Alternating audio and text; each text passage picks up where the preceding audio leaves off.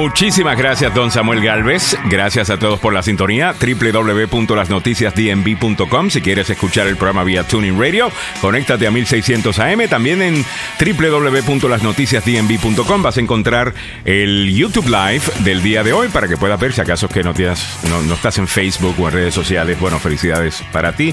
Estás viviendo una mejor vida que mucha gente. Ah, si te mantienes fuera de, eso. Buenos días, muchachos. ¿Cómo amanecieron en la mañana de hoy? Ay, muy buenos días yo feliz, contenta, ya estamos miércoles, ombligo de semana, así que y darle color a la vida ante tanta noticia.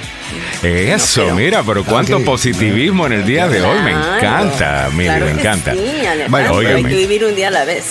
A mí me tocó esta tarde porque estuve esperando el ansiado anuncio de los magas del eh, ah. eh, Donald Trump ah, diciendo Voy a llevar de regreso al país al sitio donde estaba, en la cúspide, donde todo estaba bien, donde no había problemas, donde no estábamos metidos en... Y donde los chanchos vuelan y los pajaritos. Sí, de los pajaritos preñados. El país de la maravilla, totalmente. Exacto. O sea, alguien le tiene que decir a este tipo que está en una dimensión desconocida. ¿Tú crees que no han intentado, Samuel? Eh, eh, gran parte de las personas que lo estaban asesorando a que no hiciera ese anuncio anoche eh, son sus fieles seguidores y gente que trabaja con él en la campaña que le dijeron, este no es el momento de hacerlo. Yo traté de escucharlo ayer, me estaba acostando y literalmente me durmió. Yo no escuché ni dos, yo creo que yo escuché tres minutos del discurso y me durmió. No, no, y esto no, es para ofenderlo. Yo tengo otras maneras de ofender a Donald Trump, como ustedes saben. Eh, esto no es para ofenderlo. Simplemente me dormí. Inmediatamente empezó a hablar. ¿Sabes por estaba muy educado. no, no, no, no, no. ¿Sabes por qué? El tipo todavía no. repetía la misma porquería de siempre. Pero, pero el, el, problema que tiene Trump es que no sabe leer y el teleprompter le mm. estaba indicando qué es lo que tenía que decir y parecía lo que vos decís, Alejandro. Le dijeron, mira. y, que, encima, y que encima de eso repetía lo mismo de, siempre, o sea, el país era una basura antes que yo llegara, yo lo arreglé, yo hice todo. Cuando dijo, que lo escuché esta mañana, que dijo, ¿cómo fue? Eh, ah, a diferencia de otros políticos o de otros candidatos o de otros presidentes, yo lo que prometí lo cumplí. Así que eh, pensaba en el día de hoy explorar esas cosas que cumplió, como por ejemplo el gran muro maravilloso y lindo que México iba a pagar, obviamente no lo cumplió. El nuevo eh, proyecto de salud, el nuevo plan de salud para que iba a reemplazar Obamacare, que iba a ser mejor que nunca, más barato que nunca. Eso nunca se dio. El plan de infraestructura lo firmó y lo pasó Joe Biden. Eh, se iba a ir de Afganistán. Eso no sucedió bajo él, sucedió bajo Biden. Eh, ¿Cuáles exactamente fueron las, las promesas? Bueno, eh, los recortes a los impuestos, eh, eso sí, pero eso, como bien ha dicho mucho experto, y Samuel repita cada rato, se lo se benefició, mucho más a las personas de mayor dinero, ¿no? Correcto. So, ahí, ahí está la cosa. incluso ayer Joe Biden sacó un, un video, básicamente, en donde está Trump hablando y Biden haciendo. Vamos a escucharlo. Trillion dollar infrastructure plan. Who's better at infrastructure than Trump? We're going to rebuild the crumbling infrastructure. I want to rebuild our infrastructure first. Infrastructure. infrastructure. Infrastructure. Infrastructure. Ok, para todos los que están escuchando y no pueden ver, mientras escuchan las palabras de Trump hablando de lo mucho que iba a hacer sobre el tema de infraestructura, la imagen va desapareciendo, aunque se sigue escuchando su voz, y va tomando eh, la posición de la imagen de, Trump, la imagen de Biden, firmando el proyecto de ley de infraestructura. Ah, me pareció bastante poderoso eh, y yo creo que le hubiera ido incluso hasta mejor a los demócratas de lo que le fue el pasado martes si este tipo de video hubiera estado saliendo desde hace rato. Y usted dirá, pero es que eso es un video de campaña, Alejandro. El, presidente Biden está gobernando, no está en campaña. Pero el problema es que Trump siempre ha estado en campaña. El presidente Biden no ha podido gobernar sin alguien allá afuera en campaña criticándolo absolutamente todo y esas cosas hay que contestarlas. Y bueno, al final del día ahí está. Eh, yo no iba a abrir necesariamente con el tema de Trump. Eh, en el segmento Lo que debe saber que, publicamos esta mañana en, en, nuestras redes sociales lo dejo para final porque así pienso tratar eh, esto como algo... Es más, lo iba a poner en tendencias y en cosas raras. Ah, lo iba a poner con, lo de, con, lo, con las sandalias de Steve Jobs que alguien compró. Sinceramente, porque eh, esto es pues otro de estos disparates de este señor. Y bueno, es interesante, yo entiendo, es noticia, eh, hay que comentarlo, we'll do that. Eh, pero hay otras cosas. fíjate que me levanté, yo estoy despierto de las 2 de la mañana, creo que sepan. Oh, no. Sí, me acosté, por eso te digo, me acosté súper temprano, me puse a dormir y me levanto a las 2 y pico de la mañana y dejé a CNN. Ya, esa hora yo dormía. En Alex, y no, Alexa está ahí tocando CNN y y me despierto con la. ¿Cómo se llama? Con la misión esta que va para la luna. De la ah, NASA. Artemis, 1. Correcto. Y me levanto con unos ruidos porque estaban poniendo el cohete cuando se va, que si esto, que si lo otro. Imagínate, te duermes con Trump hablando. De repente hay cohetes cuando te levantas y estás como que mezclando una noticia con la otra. I'm like, what the hell's going on? Estoy soñando dónde estoy.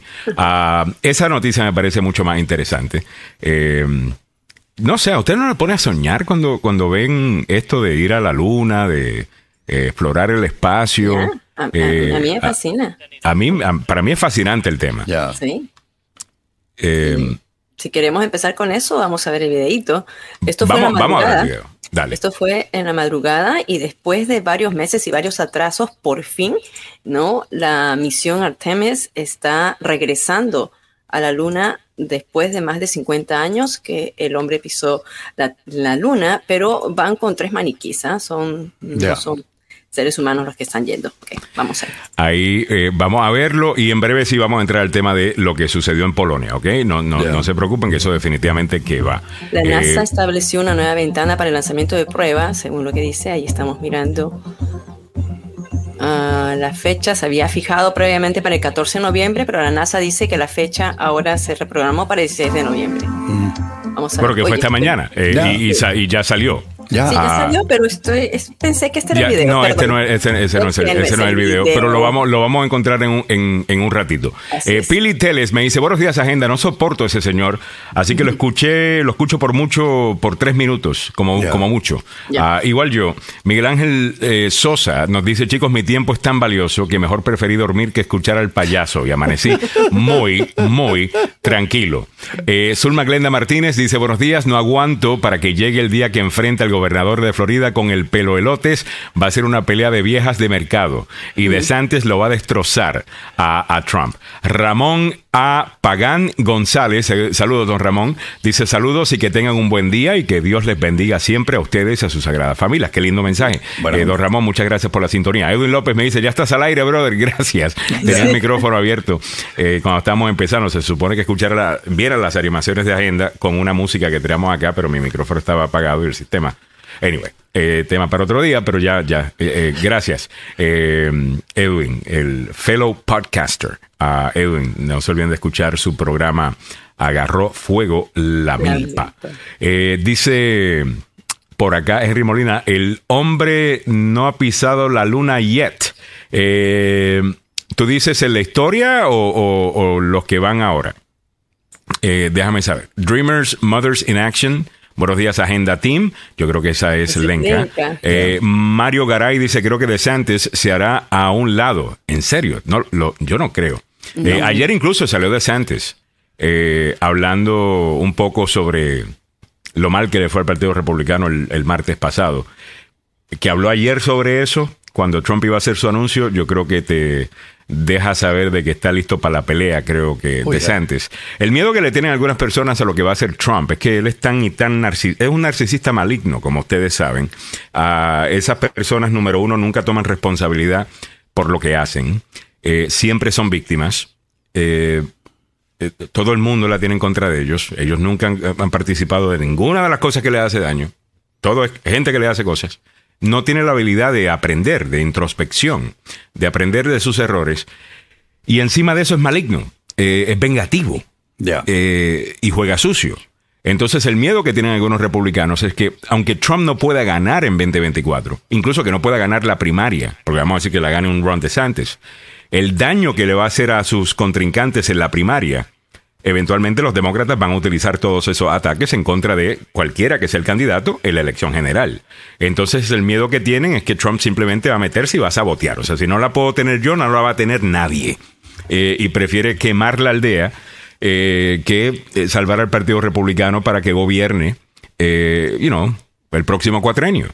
Ah, que uno pensaría, si tú verdaderamente eres republicano o te interesan las ideas republicanas, que, hey, me voy a lanzar yo, pero si no gano yo, quiero que gane alguien por el bien del país, porque yo creo que estas políticas son mejores para el país, ¿right? Pues nada de eso vas a encontrar con Trump, porque todo es algo de, hey, yo quiero ser poderoso, yo quiero tener poder, yo quiero estar, ser el centro de atención. Ese es mi, mi, análisis sobre lo que vimos anoche, ¿no? Edith Salazar dice, hermosos recuerdos de las noticias sobre el viaje al espacio cuando era teenager. Me fascina oh, y pude visitar Cabo Cañaveral en la Florida y ver de cerca esas naves espaciales. Eh, para mí es fascinante y, después de Edith, a lo mejor compartes esto conmigo también, después de aprender todo lo que invirtió el gobierno de los Estados Unidos, y no solamente el gobierno de los Estados Unidos, porque en ese momento también estábamos compitiendo mucho con la Unión Soviética, como se recuerdan. Claro. Y, toda esa inversión llegó a descubrir un sinnúmero de cosas. incluyendo mucha de la tecnología que utilizamos en el día de hoy, en nuestros teléfonos, GPS, un, sinnúmero de cosas que utilizamos en el día de hoy, eh, vienen de ese, del programa espacial a cosas que se inventaron para eso que le encontraron otros beneficios a otros u otros eh, usos eh, en el diario vivir de, de la ciudadanía. Eh, entonces, aunque yo sé que mucha gente piensa que esto es gastar dinero y quemar dinero, ah, sí hay unos beneficios que vienen con esto. aquí creo que tenemos el video del lanzamiento de Artemis. Sí, señor. Artemis. Uno. Three, two, one. Boosters ignition. And liftoff of Artemis 1. We rise together back to the moon and beyond. Pretty cool. Yeah, nice. nice. That is pretty cool. Yeah. Yeah, yeah. Es, es, uno de los eh, lanzamientos de los aparatos más grandes que ha lanzado, vaya la redundancia, la NASA al espacio. Es gigantesco. A ver, Henry me está diciendo, en la historia, si ya hubiesen llegado con toda esa tecnología, ¿por qué aquí fake? ¿Tú piensas que el, el moon landing was fake? Eh, no, no, no, no, El, con los tres astronautas. Ya, bueno, esa es una teoría de conspiración que existe, de que todo eso ha sido mentira, de que, que, se hizo un estudio, uh, que es una producción de, de, de Hollywood. Eh, tal cosa. déjame ver. Aquí tenemos. el hombre sí llegó, vamos a ver aquí a uno, dice, el hombre sí llegó a la luna rompiendo con esas teorías. a ver. Ok, aquí hay alguien que está pidiendo dinero. No, ya, ya se fue. No como, diría, como diría mi ilustre amiga Lola, vaya mamita. Eh, vaya mamita. Eh, wow, ¿qué, qué, historia más triste la de la doña que estaba pidiendo plata. ok, el hombre sí llegó a la luna. Eh, esto es de chequeado. De chequeado. ¿Este es la, el grupo con el que estabas trabajando el día de las elecciones? No, ese es otro. Ah, este es otro, ok. El, otro es fact chequeado. Ok, fact chequeado. Ok, Edgar Amaya, Anaya dice, pobre cabeza de zanahoria, lo desesperado y acorralado que debe estar. Sí, Edgar, parece de que mucha gente piensa que la razón que está corriendo es para no tener que enfrentar una acusación por parte del Departamento de Justicia. Algo que como quiera podría venir. Nada, nada impide al Departamento de Justicia, tengo entendido, de arrestar a un candidato. Simplemente que él se puede escudar políticamente hablando, eh, pensando de que, bueno, no me van a arrestar porque van a verse políticamente motivados. Y ellos pues... Eh, no, les, no les va a gustar verse así. Y yo creo que este es el, mejor momento para hacerlo sería ahora, porque creo que es cuando más vulnerable ha estado eh, Trump y su movimiento, en mi opinión. Miguel Ángel Sosa dice, no quiero ver al bill de combustible que vamos a pagar por el lanzamiento del cohete. Esperemos que no estén utilizando... bueno, en Florida está más barata la gasolina que acá. Oh, Aunque el que utilizan para eso es, es jet fuel, ¿no? Eh, ¿Qué tan caro debe ser? Eso será un buen dato. ¿Cuánto, cuánto costó solamente el combustible eh, para, la para eso? La misión fue carísima. Ana, Ana Guzmán dice, algún día iré a la luna. Eh, a mí me encantaría ir a la luna, me gustaría ir al espacio. Espero estar vivo para cuando esos viajes estén ya más baratos. Ya. Eh, porque ahora realmente es un lujo de millonarios, obviamente. Oye, eh, tú te, has, metido a ese. Eh, hay un, hay un sitio en Rockville donde vos te metes. Estoy loco por hacerlo. Ah, Estoy loco por hacerlo. Ahí está en Gatorsburg. se llama. El, como IMAX, ¿no? Ya, es, el, es un túnel. Ajá. Un, túnel que te pone en el centro y te levanta con el viento y, y es como... iFly creo que, es que se llama. iFly. Eh, ah, es como un, torbellino. Es como... Ya. Eh, estoy loco por hacer eso. Hay otro en... Um, ¿Dónde que está el otro? Hay dos en el área. Creo que el otro lo vi eh, por el aeropuerto Dulles. ¿Ya? Pero no estoy, no estoy seguro.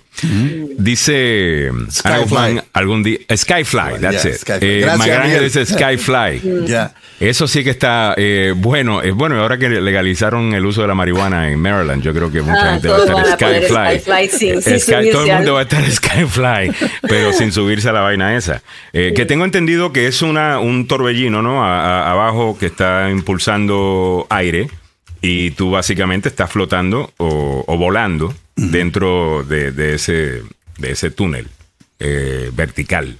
Eh, no, sé si lo estoy describiendo bien, disculpen. Edwin López dice, yo la llevo.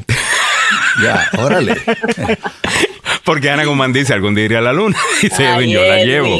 Eh, Miguel Ángel Sosa dice, Ana Guzmán, yo viajo a la luna en mis sueños. Ilmer Bermúdez, buenos días, señor. Buenos días. Yo siempre iba a la luna en la transportaba, solo me fumaba un par de churros y para arriba. Mucha gente lo hace también. Feliz día. Eh, saludos para todos los que están ahí en su celebración de... Todavía no hemos llegado a abril, pero están en su 420. Eh, Miguel Ángel Sosa Skyfly. iFly, Ernesto Peronet, muchas gracias. Ahí está. Eh, ahí está. Mile dice iFly.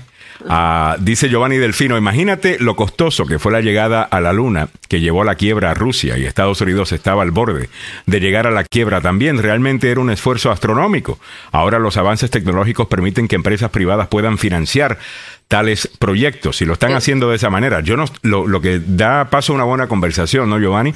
Eh, sobre si debe ser la empresa privada exclusivamente quienes hacen esto, porque eh, pues la empresa privada al final del día está ahí para hacer plata. Ah, y si un proyecto no está dando plata, eh, pues usualmente se tienen que echar para atrás eh, o dejar de invertir o invertir en otra cosa.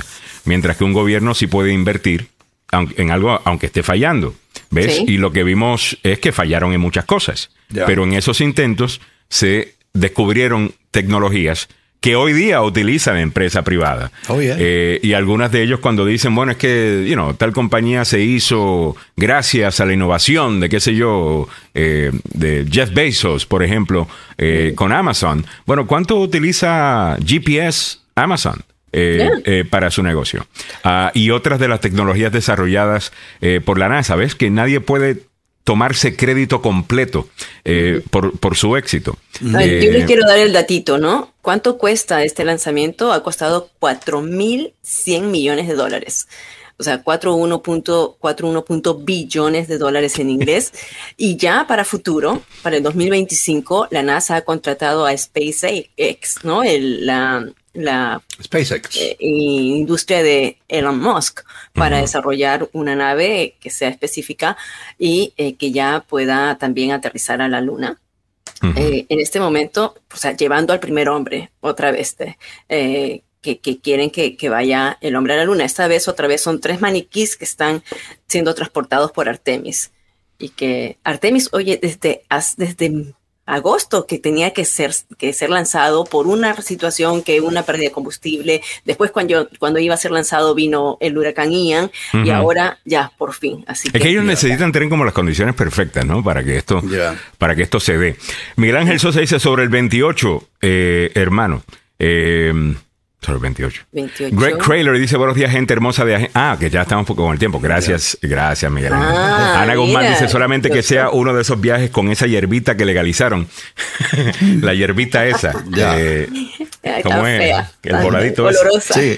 Eh, bueno, vámonos rápidamente eh, a saludar a Pablo Cruz desde Lewis, Delaware, que todavía está por allá trabajando. Vámonos con don Samuel Galvez. Él tiene la información deportiva presentada por el abogado Joseph Maluf, la demanda más rápida del oeste en breve te ponemos al día con los precios de la gasolina y diésel. Te cuento buenas noticias. Si vas a llenar el tanque en el día de hoy de diésel, te voy a decir en cuál de las tres localidades lo debes hacer, ¿ok? Porque hay un bajón significativo en una de ellas. En breve te contamos. Don Samuel Galvez tiene la información deportiva. Adelante, Samuel. Gracias, Alejandro.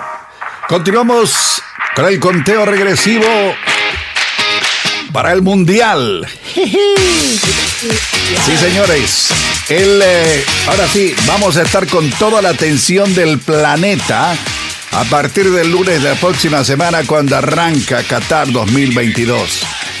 Eh, pues antes de todo esto, hay un cotejo de la selección argentina con un amistoso con los Emiratos Árabes Unidos que se va a llevar a cabo hoy en el Mohammed bin Zayed Stadium, en el horario 10 de la mañana hora local.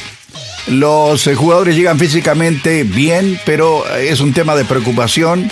En el entrenamiento decidiremos, pero quiero que el equipo esté garantizado físicamente, mentalmente y no tomar ningún riesgo, dijo el, el entrenador de Argentina, Lionel Scaloni, en una conferencia de prensa ayer.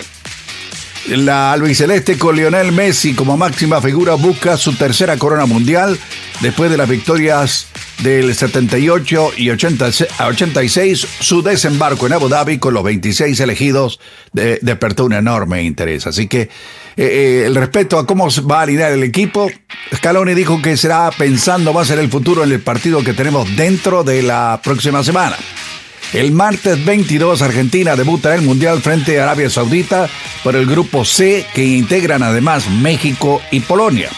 Conocemos a los saudíes, lo hemos visto en un amistoso que jugó contra Panamá, es un buen equipo, está muy bien dotado, con jugadores rápidos, es muy parecido a los Emiratos con el cual lo vamos a enfrentar el día de hoy. Así que eh, esto comienza a gestarse como algo importantísimo, no importa lo que diga el resto de los exquisitos de algunos deportes, el deporte más popular en el mundo es el fútbol y comienza el campeonato mundial la próxima semana. Y hablando de gente importante para el mundial, damas y caballeros, ya con Marquinhos y Neymar Jr. Eh, incorporados a la rutina de la selección, las novedades de Brasil ya están finita, como dice. Completó la segunda sesión de entrenamientos en Turín, Italia, y la primera sesión en la que el seleccionador Tite tiene a disposición toda su lista. A ellos se eh, adicionaron Marquinhos y Neymar Jr., ambos jugadores del Paris Saint-Germain. Eh, aterrizaron en la ciudad de italiana, ya finalizado el entrenamiento por un problema con su vuelo desde París. Solo soltaron al verde, o saltaron al verde los jugadores que no disputaron minutos durante el fin de semana. Eh, Casemiro del Manchester United, Danilo, Bremer de la Juventus solo realizaron un pequeño calentamiento nada más. No hay que abusar de ellos porque se pueden lesionar. Hay una cantidad de gente buena, buenos jugadores que no van a poder estar en el Mundial debido principalmente a que sufrieron problemas físicos. Es, una pena, pero bueno, ¿qué le vamos a hacer? Ah, ¿Cómo está el tráfico a esta hora de la mañana aquí en la capital de la nación? Con algunas dificultades, damas y caballeros. Ah, hay actividad policial en la 295 en el Baltimore Washington Parkway, rumbo norte, cerca de la 175. No sabemos qué ocurrió, pero ahí está la policía de parques y la policía local. En la 29 rumbo sur, en la rampa que, da, que va a Brick Cheney Road, ahí ocurrió un accidente. Hay un árbol caído y cables caídos en la Glen Road a la altura de South Glen Road. También hay un hoyo. Cuidado, ¿eh? cuidado con los hoyos después de la lluvia que se agrandan, se pone inmenso. Esto es en la ruta 4 viajando norte antes de la 301. Hay otro accidente reportado en la 95 después de la 3 en Fredericksburg manténgase alerta. Y le recordamos, damas y caballeros, que el informe del fútbol Pasión de Multitudes opio del pueblo. no, no me diga que no, si está pegado eso.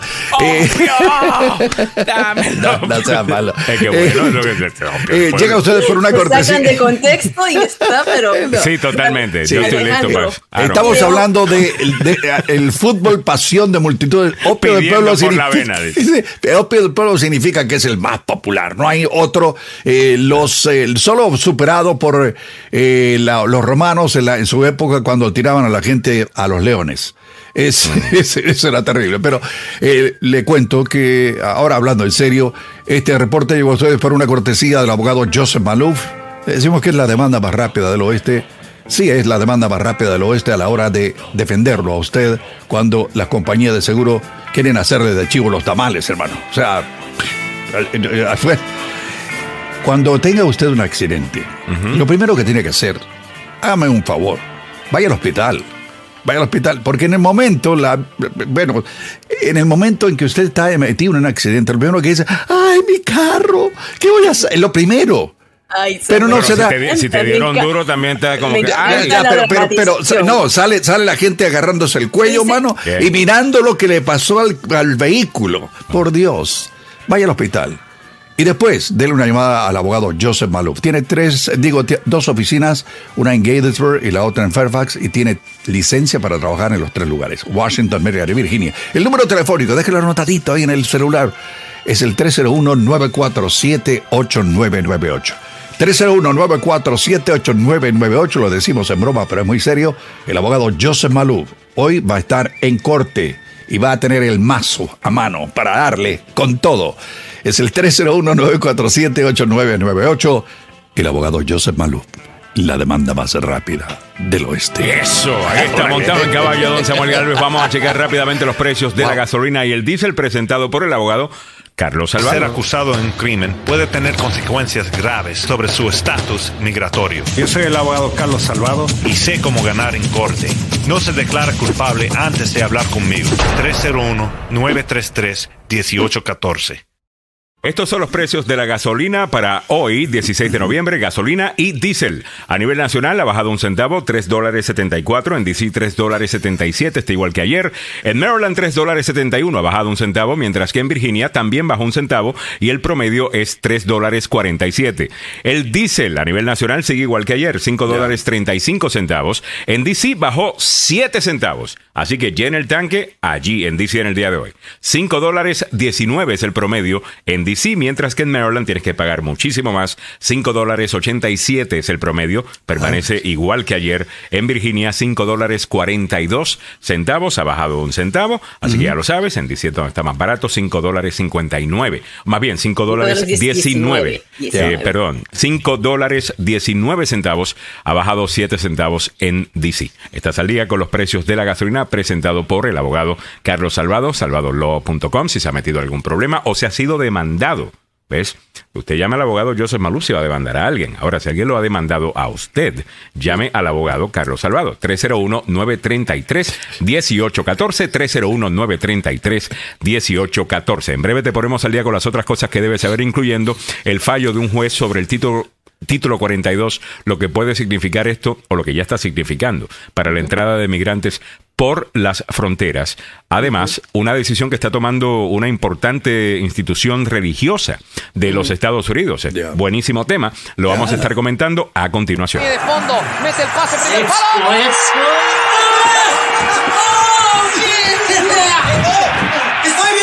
Protéjase de los imprevistos. Encuentre un plan de salud hoy. No estoy bien. No está bien el muchacho y usted no va a estar bien si no tiene seguro médico, así que conéctese al Maryland Health Connection. Estaremos hablando con una invitada sobre cómo hacer esto en el día de hoy a las 7:45, no se lo quieren perder. Pero pasemos rápidamente con los otros titulares y las otras cosas que estamos con los que estamos trabajando en el día de hoy. Como ustedes saben, líderes mundiales están llamando a una reunión de emergencia tras que un misil fabricado en Rusia mató a dos personas en Polonia. Polonia es un estado miembro de la OTAN, lo que significa que un ataque a un Estado miembro significa un, un, ataque a todos los miembros. La OTAN no ha tomado esa decisión todavía y realmente quieren saber si esto fue un error por parte de Rusia. Eh, estamos hablando que sucedió a 15 kilómetros de la frontera con Ucrania y que quizás, bueno, pues eh, no apuntaron bien. Eh, es lo que están queriendo decir. Creo que es lo que realmente quisiera los miembros de la OTAN poder encontrar, porque eso... Eh, eso les permite no tener que escalar este, eh, eh, esta guerra, que posiblemente es. algo que sí le interese a Vladimir Putin hacer. Decir, no estoy peleando en, contra de uno más chiquito que yo, soy yo en contra de la OTAN, que incluye pues los países miembros, incluyendo los Estados Unidos, Canadá, los países europeos, obviamente, que son miembros de la OTAN. Así que por ahí va la cosa, van a investigar esto, no me sorprendería que traten de minimizar lo que sucedió acá, precisamente para no tener que entrar es lo que sería simplemente la, tercera, guerra, mundial, eh, si, se diera. Eh, ahora, le preguntaron sobre esto al presidente Biden, y, él dijo que posiblemente no, no venía de Rusia. Así es, el presidente Biden, eh, bueno, no minimizó en el sentido de eso, pero dijo que de repente no, no viene de Rusia. El proyectil, el misil, es fabricado en Rusia, pero ahora están investigando si ha sido incluso dicen las propias fuerzas ucranianas las que de casualidad eh, hicieron esto. Recordemos que hace unos meses eh, ocurrió lo mismo. También un, misil muy cercano a, la, a, la, frontera de Polonia. Ahora, lo importante aquí es que el Kremlin no se está atribuyendo este ataque. O sea, está diciendo no es como que sí lo está provocando. Él ha dicho que no ha salido de sus fuerzas, ¿no? Entonces, el Kremlin ha negado su participación en la explosión y el Ministerio de Defensa de Rusia calificó los informes de los medios polacos, que fueron los primeros en informar sobre estas muertes, como una provocación deliberada para escalar la situación, según un breve comunicado que tuvieron ayer por la noche. Están tratándolo de una manera muy delicada con pinzas, porque, como dices tú, Alejandro, puede escalar. Los líderes mundiales ahora están reunidos en la cumbre del G20 en Bali y están tratando, como dicen, de disipar lo que podría ser esta, eh, eh, esta tercera guerra mundial, una escalada, ¿no? En la guerra de Ucrania. Recordando. Bueno, y se, meten los países de la OTAN, obviamente, ya, ya. eso explota. O sea, estamos eh, hablando Esta mañana, después de, después de lo ocurrido, el, bueno, el, hombre encargado de la OTAN, eh, mm. Jen Stoltenberg dio a conocer una declaración eh, desde Bélgica. Eh, Si mm. quieren, la escuchamos solo un par de segundos para que tengan una idea. Ya. Yesterday's explosion took place as Russia launched a massive wave of rocket attacks across Ukraine. Since the start of Russia's illegal war in Ukraine, NATO has increased uh, vigilance across our eastern flank and we are monitoring the situation on continuous basis. Muy bien, eh, es lo que básicamente estaban, lo, que estaba comentando Mili. Como acabas de, lo acabas de escuchar, dijo, la explosión sucedió. Están utilizando lenguaje que minimiza, no están utilizando el ataque de Rusia. Si, si, estuvieras escuchando a todas estas personas hablando de esto como un ataque directo a Polonia, miembro una vez más de la OTAN, país miembro, Estado miembro de la OTAN, estarían hablando de, este horrible ataque, el ataque, eh, no, están hablando de explosión, están hablando un, cerca de la frontera, parece que se les fue la mano, no apuntaron bien, eh, eh, no están queriendo entrar porque parece que algo les está diciendo que Vladimir Putin es eso precisamente lo que está buscando. Quiere provocar un... ya, porque creo que políticamente hablando en Rusia, domésticamente está sufriendo, la guerra no es popular allá pero obviamente si tu país se está enfrentando a varios países en un, en un conflicto más grande, bueno, pues el patriotismo y el nacionalismo se apodera, ¿no? Eh, y ya pues empieza a ver las cosas un poquito distinto. Si alguien sabe de eso, eh, son los estadounidenses después del ataque terrorista del 11 de septiembre, donde queríamos meterle palo a, quien sea y como fuera. Eh, so, me parece que esto tenemos que mirar con calma. Creo que, gracias a Dios, hay gente con una cabeza calmada en, en nuestra Casa Blanca actualmente Esperemos que lo mismo sea con otros líderes del mundo que van a participar en la decisión que se va a tomar acá. Óigame, Luis de Echevarría me dice, muy buenos días amigos, saludos desde Jacksonville, Florida, saludos para ti. Aquí también la gasolina está a 3 dólares 59 y 5.19 el diésel. Y ojalá que no entremos en guerra, aunque el negocio de las armas mueve tanto dinero que los mismos que venden a uno los venden a otro. Tú lo sabes. Cierto, muy cierto. Ilmer Bermúdez dice miedo y más miedo y más miedo. Eso es lo que tiene la OTAN. Les ha bajado los de toros el dictador eh, Putin. Eh, yo no sé si es miedo que tienen. Y, si tienen miedo, fíjate, no me parece. Eh, yo creo que el miedo. Bueno, mi papá siempre decía que el cobarde y el valiente ambos están respondiendo a lo mismo. Están mm. respondiendo al miedo que tienen. Algunos corren, ah, otros pelean. yo no sé si el miedo es necesariamente malo. Mm. Yo creo que deben estar preocupados por lo que está sucediendo allí. Eh, pero sinceramente, yo no sé si ustedes han visto lo mal que le ha ido a Rusia. Sí. Peleando solamente con Ucrania. No le han podido ganar a Ucrania. Esto es una guerra que se supone tardar a seis días. Hay algunas personas que todavía tienen el punto de vista de que esta es la vieja Unión Soviética mm. con todo su poderío. Estamos hablando de Rusia tienen todas esas armas nucleares. Eso lo sabemos y esa es la preocupación. Por esa razón es que no queremos meternos en un conflicto más grande. Eh, ¿Me entiendes? Pero el resto del mundo también las tiene. Claro. Hay un, hay un dicho popular, dicen que lo dijo Einstein, no sé si fue Einstein, creo que sí fue Einstein, el que dijo, mire, dice, ¿cómo se va a pelear la Tercera Guerra Mundial? Le dice, pero la Tercera Guerra Mundial, pues no te puedo decir. De la cuarta guerra mundial sí te puedo decir que la vamos a estar peleando con palitos y con piedras, porque no va a quedar nada más después de la tercera guerra mundial. Y la realidad del caso es que está el mundo entero armado hasta los dientes. Nadie quiere esto. Y esto no es una película de Hollywood. Eh, esto es real. Mm. ¿Ves? Así que nadie quiere esto. Ah, dice Pepe Villalobos, yo sinceramente creo que se les fue la mano a los rusos sin querer no creo que después de haber retrocedido tropas por no poder con los ucranianos, querían que la OTAN se les vaya encima con todo a meter palo. Espero que tengas la razón. Eh, yo eh, a, Putin pues no le confío mucho. Eh, querías opinar, Mili, creo, y quiero mostrar también algunos de esos videos que publicamos ayer de los soldados ucranianos regresando a esas zonas que estaban ocupadas. Ah, sí, perfecto, lo teníamos, lo tenemos ahí en tendencia y precisamente es eso. Esta semana eh, eso ha sido la noticia, que Rusia se ha retirado de lo que era la ciudad de Kherson. Eh, que había tomado esta ciudad de Gerson, donde se recuerdan ustedes que estaban los centros siderúrgicos y, donde también cometieron, eh, eh, dinamitaron y fueron contra civiles. Ahora los rusos se retiraron y han regresado los, los propios rusos y los propios ucranianos, pues están celebrando todo los rusos que regresan a, su tierra, ¿no? Porque no quieren pelear, los soldados no quieren pelear y los ucranianos, por supuesto, celebrando esta victoria. Déjame mostrar uno de los, de, uno de los videos que subí ayer. La, creo que es la cuenta de Molusco que los tiene eh, todos. el que yo subí fue este. Ah, el de la abuelita. Este soldado joven corriendo a su abuelita que le recibe de rodillas y ella, y ella llorando. o sea, yo no sé de ustedes, pero ya, en, mi mente, en, mi, mente, yo vi a un bebé yo, eh, corriendo vestido de militar. O sea, eh, es increíble. Ah, estas imágenes son son duras, porque te tienes que, tienes que pensar ¿no? que todas esas madres, todas esas abuelitas, todos esos padres están pensando en sus seres queridos que están sirviendo, sirviendo esposos que no han visto a sus esposas, a sus hijos, a que no saben eh, si están vivos, si están, si están siendo torturados, si murieron, cómo murieron, si necesitaban ayuda. O sea, cuando te ponen en el zapato de ellos, realmente te...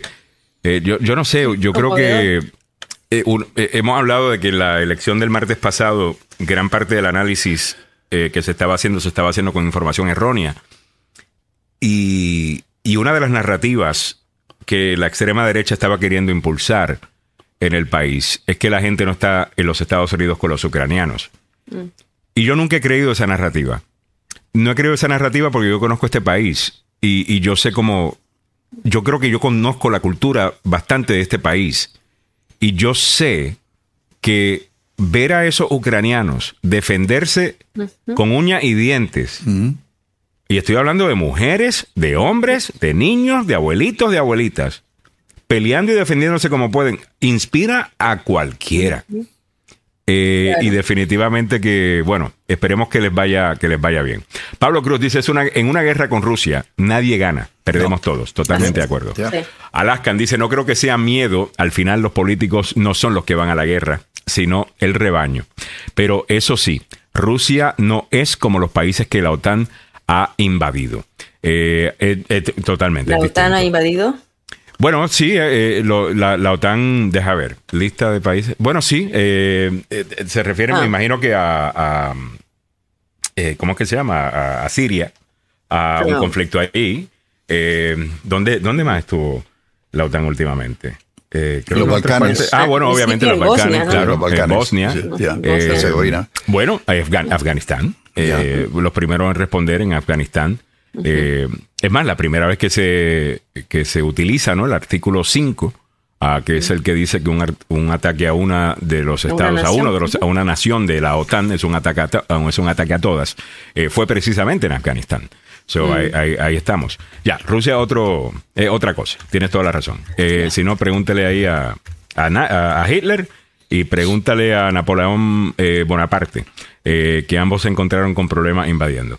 7.49 minutos de la mañana, vámonos con nuestra invitada y en breve tomamos los, o tocamos los otros temas que tenemos en el día de hoy. Este tema es bien importante. El tener seguro de salud es bien importante.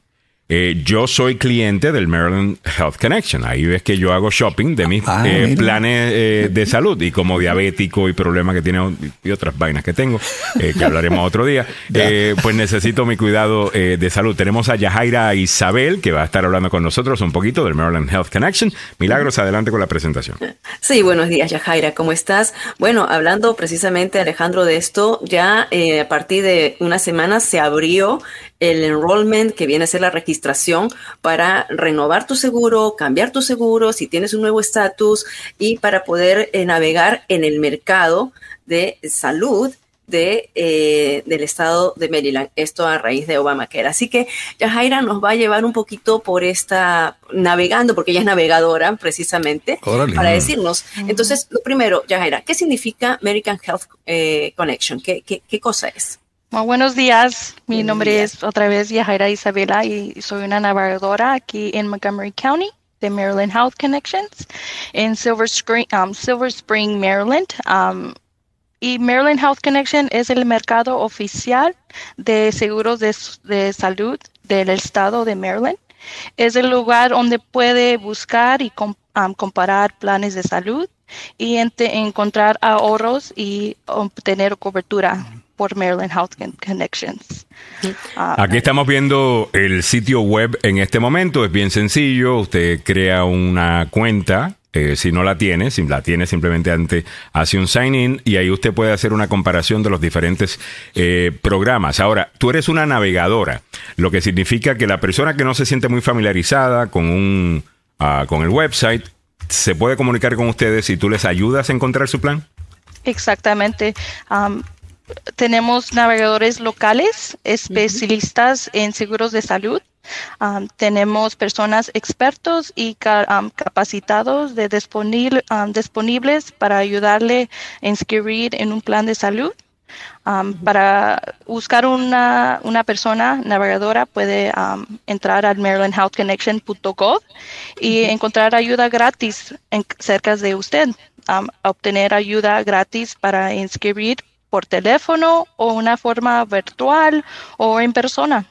En las oficinas que tenemos aquí en Silver Spring, Georgia, es una de las dos áreas que yo trabajo, en Silver Spring y en Germantown. ¿Cuál es el número? ¿Hay un número de teléfono para hacer esto directamente, eh, llamar y pedir ayuda o quieren que todo el mundo vaya primero al, al website? Pueden ir al website, pero el teléfono principal de Maryland Health Connection, que es el call center, es el 855-642-8572 y el teléfono local de Montgomery County es 240-777-1815. vamos a repetir ese número para poder ponerlo en, en, pantalla. El número de Maryland Health Connection, el 855 o el 877, perdón. 855-642-8572. ¿Y el de Montgomery cuál es? Es 240-777-1815. 1815. ¿Qué debe uno tener cuando uno llama a una navegadora? Eh, ¿Qué me vas a pedir? ¿Qué debería ya yo tener conmigo, documentos o cosas que ustedes necesitan para poder ayudarme mejor? Exactamente. Vamos a tener que tener sus nombres de toda su familia, de su hogar, um, sus um, sus números de seguro social y su estatura migratoria y también sus ingresos, sus últimos talones de cheque o si le pagan afectivo un estado de como una cuenta de puede ser una carta de su employer, de su employer o sus taxes de um, sus impuestos del año pasado si eh, trabaja por usted mismo. Muy bien, esto de, de tener o, de proveerle a usted con lo que ellos ganan es para ver si califican para los descuentos de Obamacare. Exactamente. para, mirar si califica para Obamacare o si califica para el seguro del Estado, que es el Medicaid. Que no es no de costo. Ok, y el Medicaid, ¿cuáles son los límites actuales en, Maryland para calificar para Medicaid? So, dependiendo de su hogar, de su casa, pues, um, de una persona puede ser, eh, pienso que es 15 mil, no puede ser menos de 15 mil del año una persona. Dependiendo del hogar del, ah, de la familia, el ingreso se aumenta más. ok, entre más grande la familia, pues, pues sube un poquito el límite, obviamente. Eh, porque usted va a gastar más en su familia, claro. Pero como pueden notar, es para personas que sí necesitan y, son, pues obviamente están ganando muy poca plata. 15 mil dólares en Maryland es. Eso es Medicaid. Exacto. Eso para el Medicaid. Y para Medicaid puede aplicar para Medicaid en, en, cualquier momento del año. No se necesita esperar por um, los Open Enrollment. Muy bien. Estamos en Open Enrollment. ¿Hasta cuánto tiempo, hasta cuándo podemos utilizar el Maryland Health Connection para encontrar nuestro nuevo plan de salud? So, la inscripción abierta para obtener planes de salud de, para el 2023 se realiza después de primero de noviembre del 2022 hasta el 15 de enero del 2023. Muy bien. Así que ya lo saben, así que todos a llamar 1-855-642-8572 o el 240-777-1815. 240-777-1815 para los residentes de Montgomery County. Realmente para mí el Maryland Health Connection me encanta cómo funciona, puedo comprar los planes, ahí está, aparecen todos, tú le dices más o menos el tipo de cobertura que estás buscando, te aparece todo y lo vas comprando ahí. Eh, bueno, pero si quieres hablar con, nuestra invitada, llámala en este momento, que está ahí en Montgomery County, esperando a la gente de Montgomery County. Es el 240-777-1815. ¿Qué más debe saber nuestra audiencia sobre el Maryland Health Connection? Uh, Maryland Health Connection ofrece planes de salud de las empresas más reconocidas. Aquí tenemos Care First, Kaiser Permanente y United Healthcare. Um, y si este año, sin importa qué parte de Maryland vive, puede uh, um, elegir entre los planes más de las varias compañías de seguros. tenemos Care First, Kaiser, United Healthcare, ahí como tienen en la pantalla. Esos son los tres seguros que pueden obtener um, por Maryland Health Connections. Bastante facilito el, sistema. Y también tienen una, una, aplicación para su teléfono celular. Bueno, muchísimas gracias a nuestra invitada del Maryland Health Connection. Aquí va el número 1-855-642-8572 o 240-777-1815. Muchas gracias. Muchas gracias. Muchas gracias. Que tenga un buen día, un feliz año. Gracias, gracias. Yajaira Isabel con nosotros en el día de hoy. Bueno, son las 7:56 minutos de la mañana. Hágalo, usted necesita seguro. Esto es importante. Ahora, muchachos, antes de que se nos acabe la, hora, hablando, ya que estamos en salud, hablemos con Mrs. Milagros Meléndez, la mujer de la salud, con el tema de salud al día presentado por el doctor Fabián Sandoval. En Emerson Clinical amamos la salud con responsabilidad y compromiso lo demostramos, dando de nosotros nuestro mejor esfuerzo como profesionales, pero más aún como humanos. Un compromiso que nos incita a crecer y presentarles una clínica con equipos de última generación para brindarte seguridad y confianza que solo Emerson Clinical te puede dar. Emerson Clinical, la clínica que ama la vida. Llame al doctor Fabián Sandoval al 202-239-0777, 202-239-0777. Oye, Emily, vi un segmento el otro día que hablaban de una tridemia, tridemia. La eh, tridemia. esa es la nueva que nos están ah. vendiendo. La tridemia. A ver, ¿cuánto miedo debo tener? No, es que no que tampoco que sea así como que nos están vendiendo, porque es verdad y he encontrado varios casos y yo soy también uno de esos casos, que eh, las enfermedades respiratorias están en auge. No mm. solamente la, la enfermedad del COVID, sino es tres. COVID, la influenza y el virus respiratorio sincitial, que es mm. el RSV. Entonces, estos tres virus están provocando mayor hospitalizaciones, especialmente en las personas mayores. Y precisamente este es el caso que traigo, ¿no? Como primera noticia, que los casos del RSV, que es el virus respiratorio sincitial, han aumentado en los adultos mayores en todos los Estados Unidos con tasas de hospitalización 10 veces más altas. Este virus está afectando a niños, y ya abuelitos. Según nuevos datos, alrededor de 6 de cada 100.000 adultos mayores han sido hospitalizados con el virus. Esta temporada que va desde, desde mediados de septiembre, que empezó la primavera, hasta finales de diciembre, o que hasta este momento en noviembre hemos visto este, este, aumento de casos y se espera que con la llegada del invierno sean más. Las hospitalizaciones van a seguir eh, subiendo. Y te lo digo, yo eh, todas estas semanas, Alejandro, yo he estado con nebulizaciones y he estado con, con el asma porque las hojas, parece que aquellos que sufrimos de estos virus respiratorios, eh, mm. tenemos algún problema, la, hoja seca también bota un, polvillo, ¿no? Eh, el cambio de clima, el frío, que la calefacción y todo ello mm. está provocando este asunto. Así que también quise traer ah, para mirar cómo estamos con el COVID, que hace rato no miramos las estadísticas. Sabemos muy bien que eh, los casos no son una medida que tendremos que considerar, porque ya sabemos que los casos, o sea, pueden, pueden subir o pueden bajar mm. y, no te van a dar una data exacta, porque muchas de las personas ni siquiera eh, se reportan ante los servicios de salud, ante el Departamento de Salud, sino que hacemos nuestros, nuestros eh, exámenes en casa, pero sí lo que es hospitalizaciones y fallecimientos. Y ha bajado.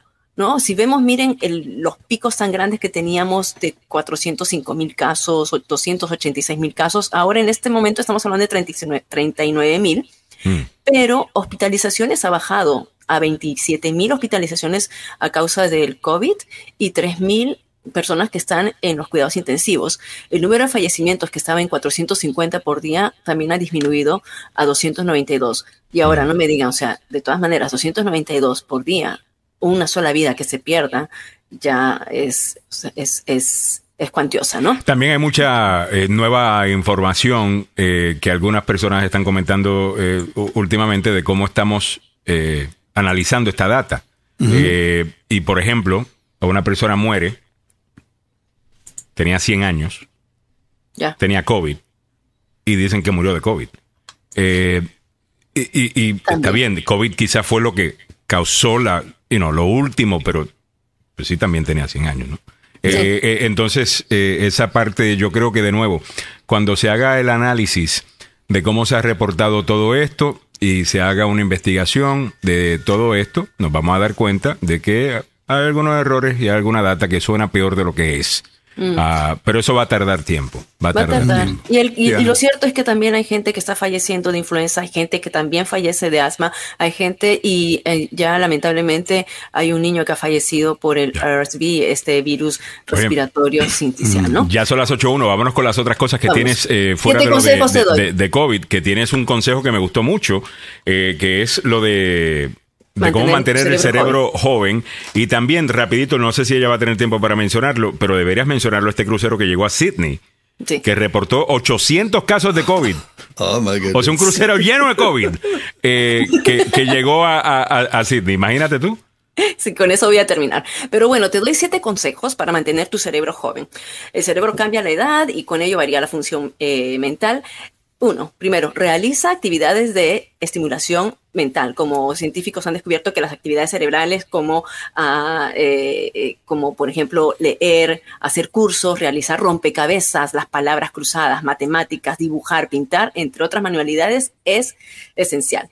Hacer ejercicios, no tengo que explicar mucho. Mejorar la dieta, una alimentación nutritiva ah, con proteínas y con aceites eh, que sean de oliva, frutos secos, pescados, verduras, frutas, es, eh, es necesaria, al igual que vegetales, muchos vegetales. No abuses del alcohol, el alcohol excesivo, no te dice que no tomes, pero el alcohol excesivo también es un factor de riesgo de demencia. Y preocúpate por tus emociones, mantén tu, tu, tu, sistema de ansiedad eh, un poco a, a, nivel, ¿no? O sea, poder bajarlas con meditaciones, con un sueño reparador. Apague CNN, apague Fox News, apague MSNBC eh, durante todo el día metiéndose ese veneno, no le hace bien. Y escucha esto, esto me parece muy No escucha a Donald Trump por las noches cuando se está anunciando para presidente. Esto yo lo amo y creo que me va muy bien. Construye y fortalece tus relaciones. Los vínculos sociales fuertes se han asociado con un menor riesgo de defensa, de defensa, demencia, así como una menor presión arterial. O sea, ten amigos, sal, diviértete, disfruta. Y bueno, terminamos este segmento con este, con este crucero que llegó a Sydney déjeme mostrarlo. Y se quedaron Pablo Cruz le está llamando el COVID Cruise. Ah, órale. El COVID Cruise. este crucero llegó a Sydney con 800 casos de COVID-19 en pleno desarrollo. Vamos. De de la presidenta de Carnival Australia dijo que la embarcación estaba a mitad de un viaje de 12 días cuando se detectó un brote de casos. En este momento tenía 4.600 pasajeros y tripulantes, según Nine News, afiliada de CNN, tras realizar pruebas masivas a 3.300 personas, alrededor de 800 dieron positivo por coronavirus, al igual que un pequeño número de integrantes de la tripulación. La empresa, a cargo de los cruceros, Muy bien. los huéspedes fueron aislados en sus camarotes. ¿Te imaginas? Bueno, ese buffet debe estar bien chévere. No, puedo, puedo ver la, la, la bolita esas de COVID que utilizaban, la, la, la, que tiene como los, ¿cómo es? Los, los, piquitos, eso, ¿no? La, bolita con los piquitos, ¿no? Que utilizamos la proteína con para, para COVID, bailando en el crucero ahí, todos disfrutando de lo más chévere.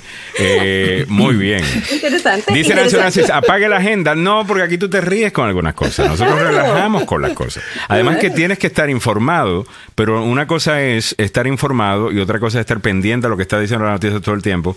Porque ya, preocuparte vende. Por ejemplo, en el día de hoy, a las 5 de la tarde, a las 6 de la tarde, Walt Blitzer, a quien respeto y tengo el placer de conocer en persona, va a salir a las 6 con una música. Breaking news. Desde el Situation Room, we have a situation. Okay. o sea, eh, y es como que. Cálmense. Eh, por ejemplo, ayer fue un día de breaking news de verdad. Ya. Un misil llegó a Polonia, eh, estado miembro de la OTAN.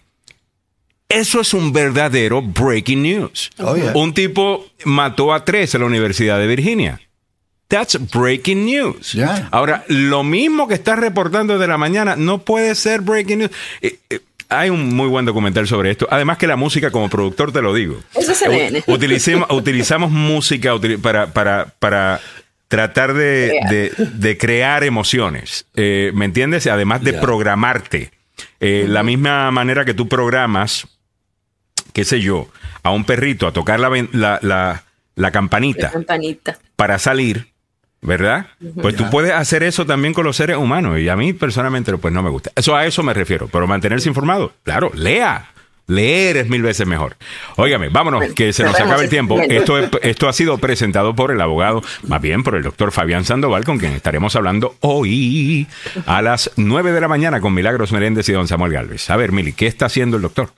El doctor Fabián Sandoval eh, va a traer nuevos eh, estudios para poner en funcionamiento, pero por ahora están los estudios que eh, mantiene para las mujeres, que son estudios de fibroma, estudios de infección urinaria, endometriosis, eh, también estudios para los, los, niños de 12 años que sufren de migrañas, para personas diabéticas, para colesterol y otros estudios más. Igualmente, si usted necesita sacarse un examen médico o necesita un doctor de cabecera, puede visitar al doctor Fabián Sandoval de la Clínica y el Centro de Investigación Emerson llamando al 202-239-0777, 202-239-0777. Ahí le ponemos el número para que pueda usted mirarlo y también tome eh, en pantalla una, una, fotografía, 202-239-0777, el doctor Fabián Sandoval.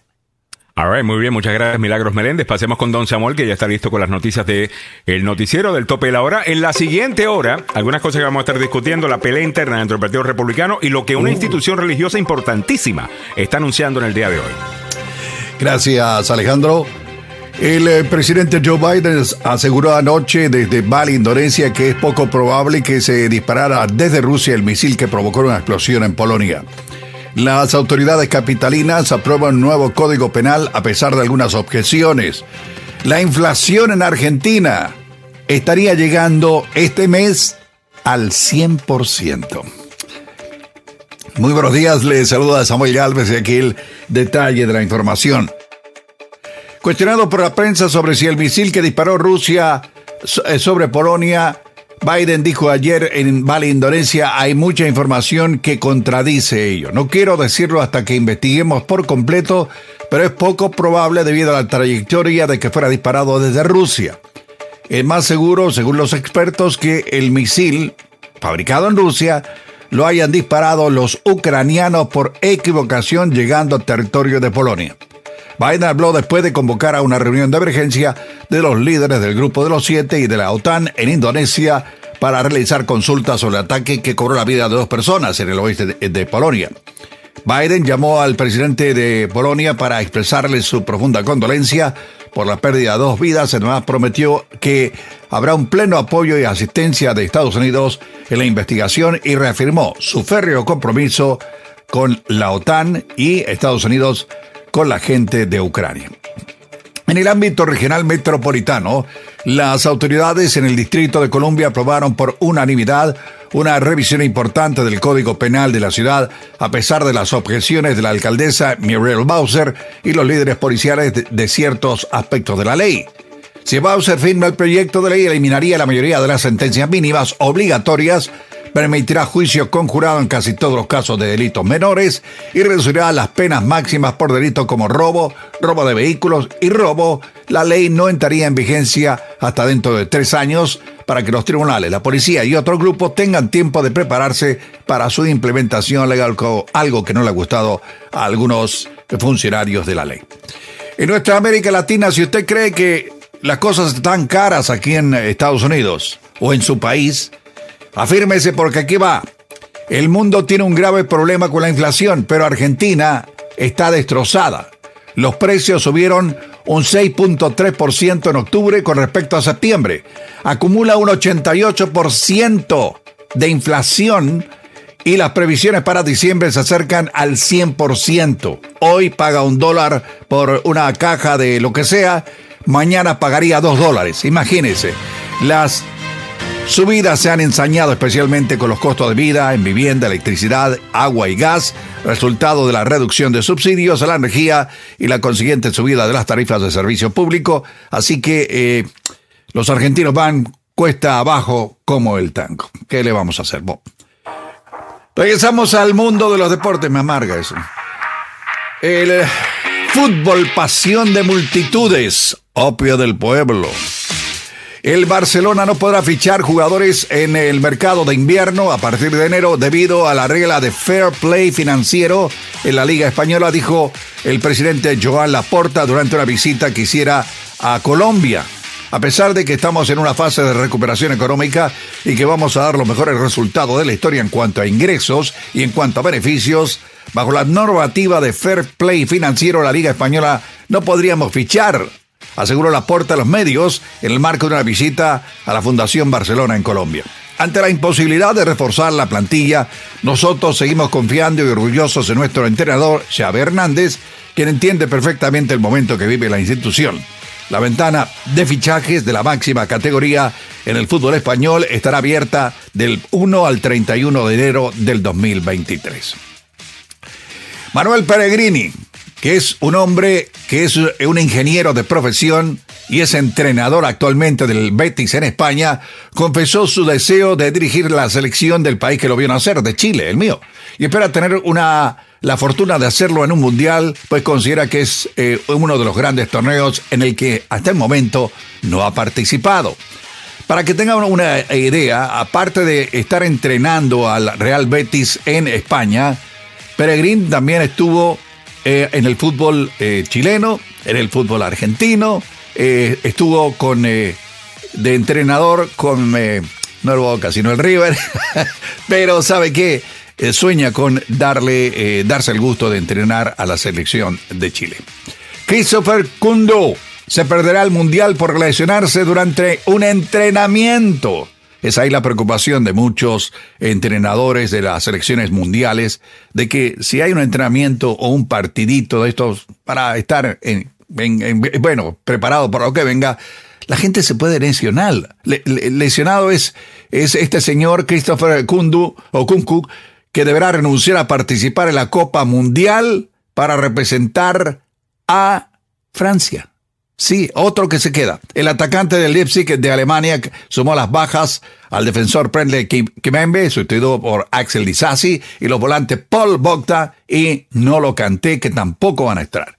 El otro es Karim Benzema, que solo realizó prácticas de 15 minutos eh, en, preparándose para lo que se viene en la próxima semana.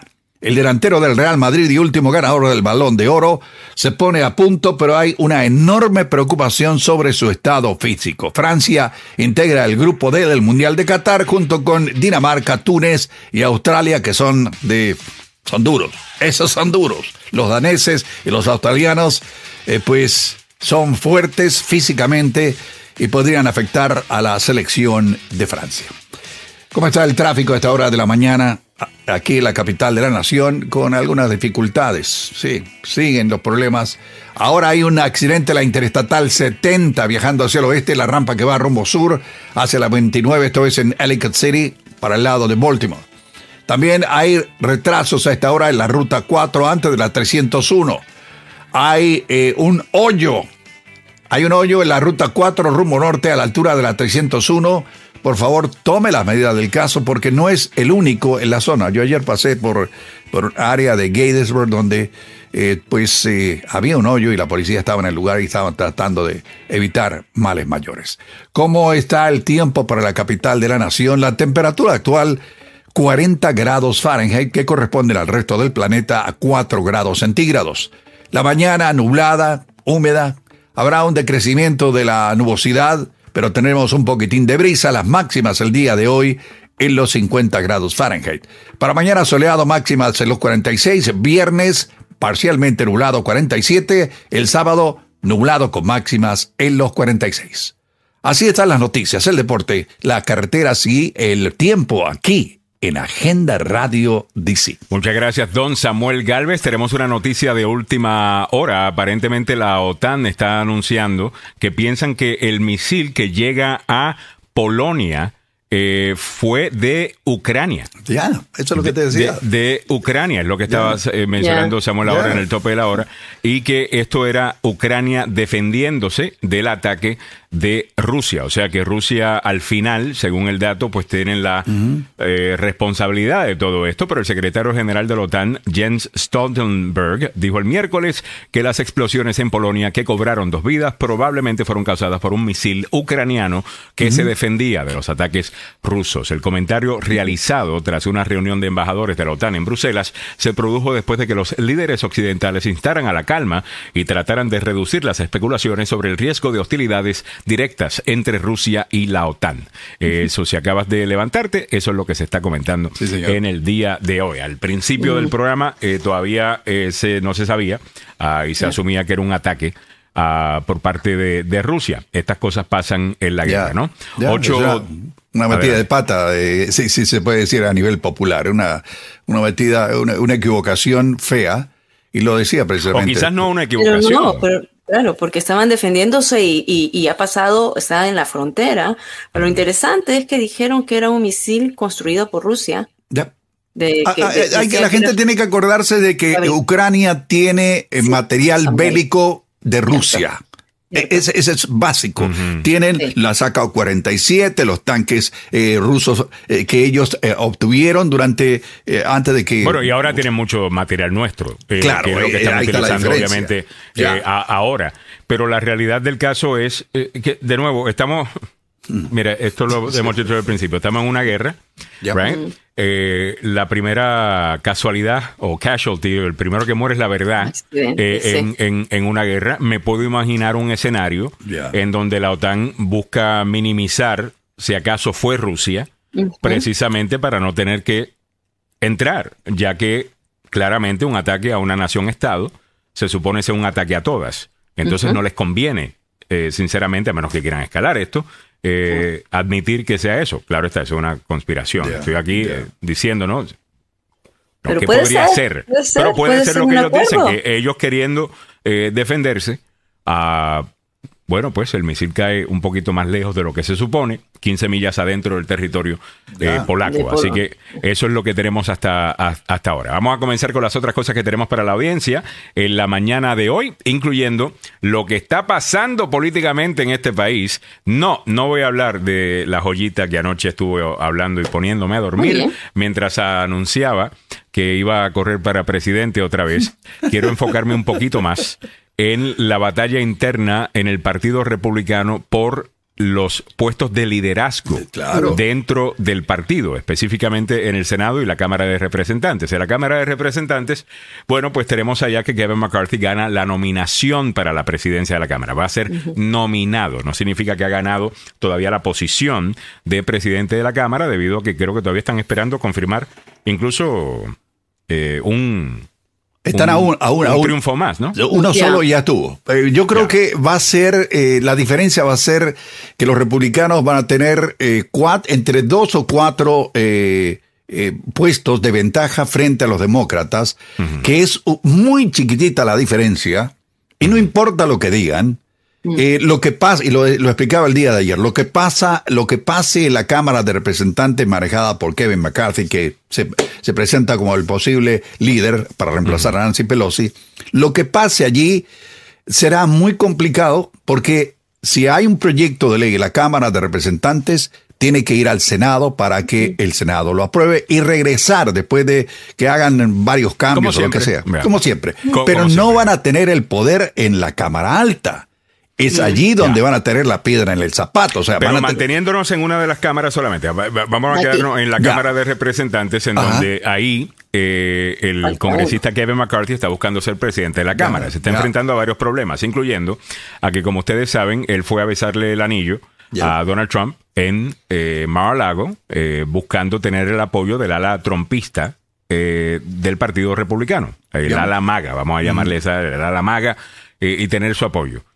Bueno, el ala maga es lo que le costó precisamente a los republicanos no tener una mayor, eh, eh, una mejor eh, noche e incrementar una y tener una mayoría como Kevin McCarthy había dicho, que él decía que podría ganar hasta 60 asientos la noche del, martes. Eso no sucedió ni cerca. No. Entonces, el mismo grupo que él viene trabajando y al que viene prometiéndole cosas si ellos tomaban la Cámara, Marjorie Taylor Greene y los otros locos, Mm. Ahora ese es el grupo que más problema le va a causar. Porque la posición que se quiere tomar el Partido Republicano es de poder regresar un poquito más al centro, porque como el análisis que hace ahora nos vamos al Senado, ya. ayer el líder de la minoría del Senado, eh, dice él, mire, obviamente la data ahí está. Los independientes no nos apoyaron. Exacto. Y los republicanos moderados tampoco. Eh, y ahí está la falla. Y tenemos que hacer mejor con esos dos grupos si queremos tener eh, una, una mayoría. Entonces, para hacer mejor con los moderados, republicanos moderados, y con independientes que se tiran un poquito más para la derecha, pues tú tienes que calmar a estos extremistas. Así es, claro. ¿Ves? Pero son los extremistas a, quien se le prometió de todo para tener el apoyo de Kevin McCarthy. la tiene bien difícil Kevin mm. McCarthy. Es lo que va a suceder en, la Cámara de Representantes. En el lado del Senado, vámonos ahora al Senado. Mitch McConnell, que es el líder de la minoría del Senado, parece que van a, desafiarlo. Y mm. es nada más oh, y nada menos que Rick Scott, oh, que quiere destronar el liderazgo de 15 años de McConnell en el Senado. Pero una vez más, el argumento es no pudieron ganar la mayoría del Senado, Mitch McConnell, mm. y por eso es que Rick Scott eh, quiere el puesto. Rick Scott es el que estaba corriendo la campaña de reelección de los mm. senadores del comité que buscaba una mayoría republicana en el Senado era nada más y nada menos que Rick Scott. So, el que estaba a cargo de esa mayoría que nunca llegó, ahora está diciendo que es culpa de Mitch McConnell. No, es culpa tuya que estuviste diciendo que ibas a cortar el seguro social, que estuviste coqueteando con los extremistas del partido, que estuviste apoyando los candidatos MAGA de, de, Donald Trump. O sea, de nuevo, está como que desconectado de la realidad. Mitch McConnell se come a Rick Scott para desayuno eh, en, en, en, esa campaña para ser líder de, la minoría. Eh, yo, eh, si, tengo un gallo ahí, es obviamente Mitch McConnell. No es santo de mi devoción, pero el tipo tiene. El tipo sabe. Ah, es, un zorro viejo. Oh, ya, ya, y para muestra un botón, si me permite, muchachos. Vamos a escucharlo. Échale un poquito para atrás, que ahí es precisamente donde él dice que uh, le costó los independientes y los moderados. excuse me, in two states, for example, got just crushed by independent voters. Arizona and New Hampshire.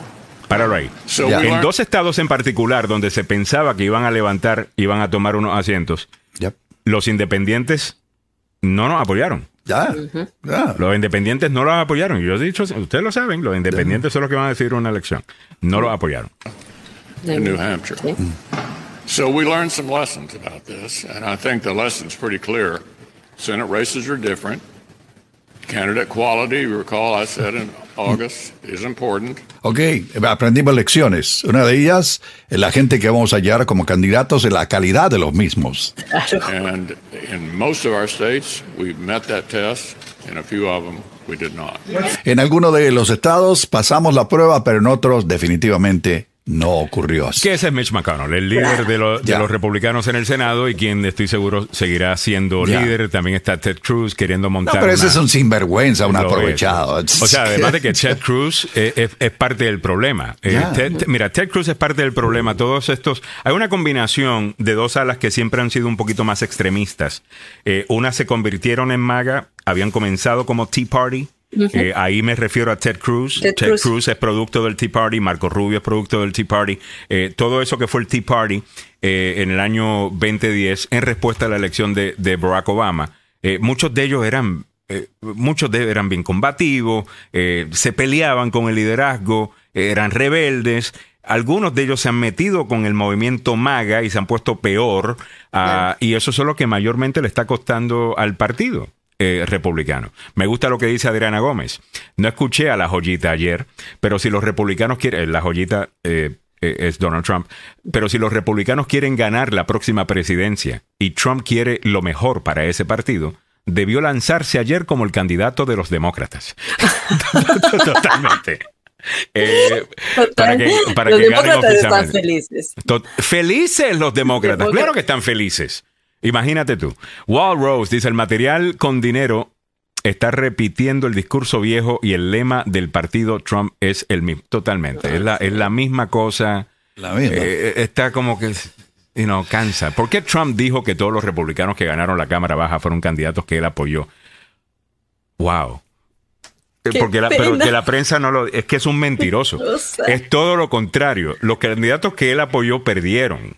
Hay alguno, un par en la Cámara que asumo que, que you know, eh, ganaron, pero definitivamente que perdieron. Y, el balance en el Senado se fue eh, demócrata mayormente porque quizás en un distrito súper, eh, como le llaman gerrymandered, hemos hablado de este término antes, en donde la Asamblea Legislativa Estatal, cada 10 años, con la nueva información del censo, van dibujando los nuevos distritos ahí se mete mucho, mucha politiquería ahí. Y hacen algo que se llama gerrymandering. Gerrymandering es cuando el político te escoge a ti, en vez de tú escoger al político. Entonces lo que hacen es que dicen, espérate, ¿dónde están los votantes que usualmente votan demócrata? ¿Dónde están los votantes que usualmente votan republicano? Y si los demócratas están en el poder en esa asamblea, pasan a ser distritos en donde eh, pueden acomodar a muchos votantes de su partido para ellos garantizar poder ganar ahí. El problema con eso es que eso es precisamente lo que causa este extremismo que tenemos en la Cámara de Representantes. Por ejemplo, AOC, Alexandra Ocasio Cortés, no tiene que moverse al centro para ganar en su distrito del Bronx y Queens. de la misma manera que el gritoncito este republicano, que algunos están mencionándolo a él para eh, presidente de la Cámara de Representantes, Jim Jordan. Ya. Jim Jordan tampoco el tiene el descamisado, pues para que tengan una idea. Tampoco se tiene que mover un poquito al centro, trabajar con el otro lado, porque su distrito está tan republicano que él ahí gana cualquiera que tenga una R. Eh, entonces, por ahí va la cosa. Gracias a eso es que los republicanos también han tenido una, una buena noche y también los demócratas, porque Stan Berger en, en Virginia se benefició de que el distrito 7 de Virginia, en el que estaba ella corriendo en contra de, de Leslie Vega, ahora incluía Woodbridge. Eh, mm. Antes no. Prince William. Eh, o, Prince William, correcto. Eh, correcto, Prince William, perdón. Y ahí incluye muchos más votantes demócratas de lo que tenía ese distrito antes. Es más, ella, ella, ella ganó porque ganó en Prince William. Prince William, el 30% de pero Prince William es donde, donde Shirley Vega funcionaria, ¿o no? Claro, pero Entonces, a Vega no la querían en Prince William, en, su propio, en su propio condado y solamente Spamberger gana en dos distritos, Henrico y Prince William, y con eso, y mientras bueno, porque la tierra no vota, la tierra no vota, lo que vota, o sea, los acres no votan, lo que vota es la gente. Eh, ¿no? Eh, George Núñez dice, USA necesita volver a Dios y un candidato como Larry Hogan. Zulma Glenda Martínez dice, no sé si vieron ayer que este está más viejo Trump y se ve más cansado. Yo solamente lo escuché, no lo vi. Tanto que habló de Biden y ya están iguales los dos, me pareció bien aburrido su discurso, como si se le acabó la prepotencia mm. eh, o se le acabó la potencia. Yo creo que también, no sé si notaron esto, yo me puse a, a ver los comentarios en cuentas de derecha, cuentas que yo sé son de personas que eh, tienen ese punto de vista y que publican cosas. Y había mucho apoyo para Trump, sin duda, pero no como, la, no como el de antes, en donde él cualquier cosa que dijera Trump era de arriba abajo, no encontrabas nada en contra de él, eran todos, tú sabes, el, tú sabes yo creo que los mucha gente, mucha gente mencionando a el, el, gobernador del estado de Florida, Ron DeSantis, muchas personas diciendo, me gustan sus políticas, pero va a perder. Mm. Eh, me gusta cómo gobernaba desde el punto de vista las, las lo, que estaba haciendo, bajar los taxes, eh, algunas de las cosas que hizo, los acuerdos de Abraham, yo estoy de acuerdo, una, eh, muy bueno, y otras cosas, pero no me gusta cómo era como persona, se mete en estas peleas con todo el mundo. había mucho de eso, y eso no se veía antes. No. Así que yo no sé si él va a tener el mismo apoyo que antes. Yo creo, que él, creó a su propio Frankenstein, ¿no? Eh, de Santis. De Santis fue, porque De Santis fue el modelo de Trump. De Santis fue el Trumpito. Y, y De Santis, como sucede como, como siempre, a Donald Trump alabando a ciertos gobernadores. Recuerden que también alabó a Larry Hogan al principio de la pandemia y luego cuando Larry Hogan se puso fuerte, ya le dio la espalda y empezó la peleita con Larry Hogan también. Ahora la peleita con DeSantis, la peleita con Junkin también. O sea, todo el que se le voltee, ahí está él. Él es el clásico pajero que te da paja eh, para que tú hagas lo que él quiera. En el momento que tú no estás de acuerdo con él, ya tú eres su enemigo. ¿Ves? Pero te habla los lambones. ¿Usted ha conocido un lambón? ¿Usted ha conocido un lambón? O sea, una persona que, que a toda la gente conoce, oh my God, you're the best, oh my God. Un sobón. un sobón. Tú, oh my God. ¿Verdad? Pero es solamente. repítelo, repítelo, por favor. Pero es solamente. Tú eres lo mejor. Pero es para salvarte la mano porque quieren algo. Mira, y en el momento que tú te vas por tu propio camino, dices, ¿sabes qué? En esto no estamos de acuerdo. Ya. Te odian. Eh, vi a Donald Trump anoche eh, asesorado para que leyera lo que había en el teletrumper, nada más. Es allí donde él tiene problemas. el teletrumper. el teleprompter es lo que nosotros utilizamos para leer lo que estamos leyendo. Cuando, usted está frente a una cámara de televisión, le pone un aparato y ahí está reflejado lo que, lo que usted tiene que leer. Y Trump no se veía bien leyendo. No se ve. Se ve bien cuando lo hace de manera espontánea para decir barbaridades. Hoy le va a echar la culpa a alguien a decir, me dijeron que fuera bonito ayer y que hablara bajito y mira, no, voy a ser yo. Nada va a ser culpa de él. Ellos siempre tienen a alguien a quien culpar. Ellos nunca son culpables de nada. Y a quien les oh hable, víctimas totales. Eh, Zulma Glenda Martínez dice, yo le llamé Yo le llamo lambianillos. Ok, lambianillos. Ok, son los lambones, los, esta gente, you know, the, ass kissers. Eh, una cosa, yo creo que está bien que tú, si vas a admirar algo de alguien, busca algo en ellos que verdaderamente admiras y dile, right? Pero esas personas que ya, tú eres, o sea, lo más lindo de este mundo después de que tú le des lo que ellos quieren. Oh, yeah. En el momento que no le estás dando lo que ellos quieren, ahí se te voltean. Oh, de una. Ya. Eh, dice Alfredo López, buenos días chicos, bendiciones como siempre. Ahora Alex, veo cómo entiendes la política de aquí, como también nosotros que entendemos la política o políticos como Donald Trump en El Salvador. Y claro, todos los del ala izquierda, derecha, vendidos y mentirosos. Y que no somos unos zombies siguiendo el movimiento Bukele, sino como independiente, me voy donde mejor masca, eh, eh, sino a, a, la par del pueblo salvadoreño, a pie necesita que más eh, que, más somos los que sufrimos. Así debería ser, eh, eh, Alfredo, y, yo sé que tú eres un pensador independiente. Obviamente, eso, eso no significa que no tengas preferencias. Yo tengo preferencias y soy un pensador independiente. pero ya, tenemos que buscar más personas que piensen críticamente y no aceptar todo lo que nuestro líder eh, nos diga. A Miguel Ángel Sosa le pueden llamar, es el teletrompas total. Eh, Yesenia Palacios dice aduladores. Eh, Mi papá siempre me decía, cuidado con los aduladores. Oye, pero donde fue a, dar la presentación y el anuncio fue precisamente en su madriguera, allá, en su casa. Y todo el mundo como, como foca. Decía cualquier. Yo, yo no veo a Donald Trump como un líder. Yo creo que eh, lo que dice Milagros eh, es, cierto. De Santis puede ser la piedra en el zapato. Eh, Jonkin, aquí en Virginia, también ha hecho una muy buena labor, hay que decirlo.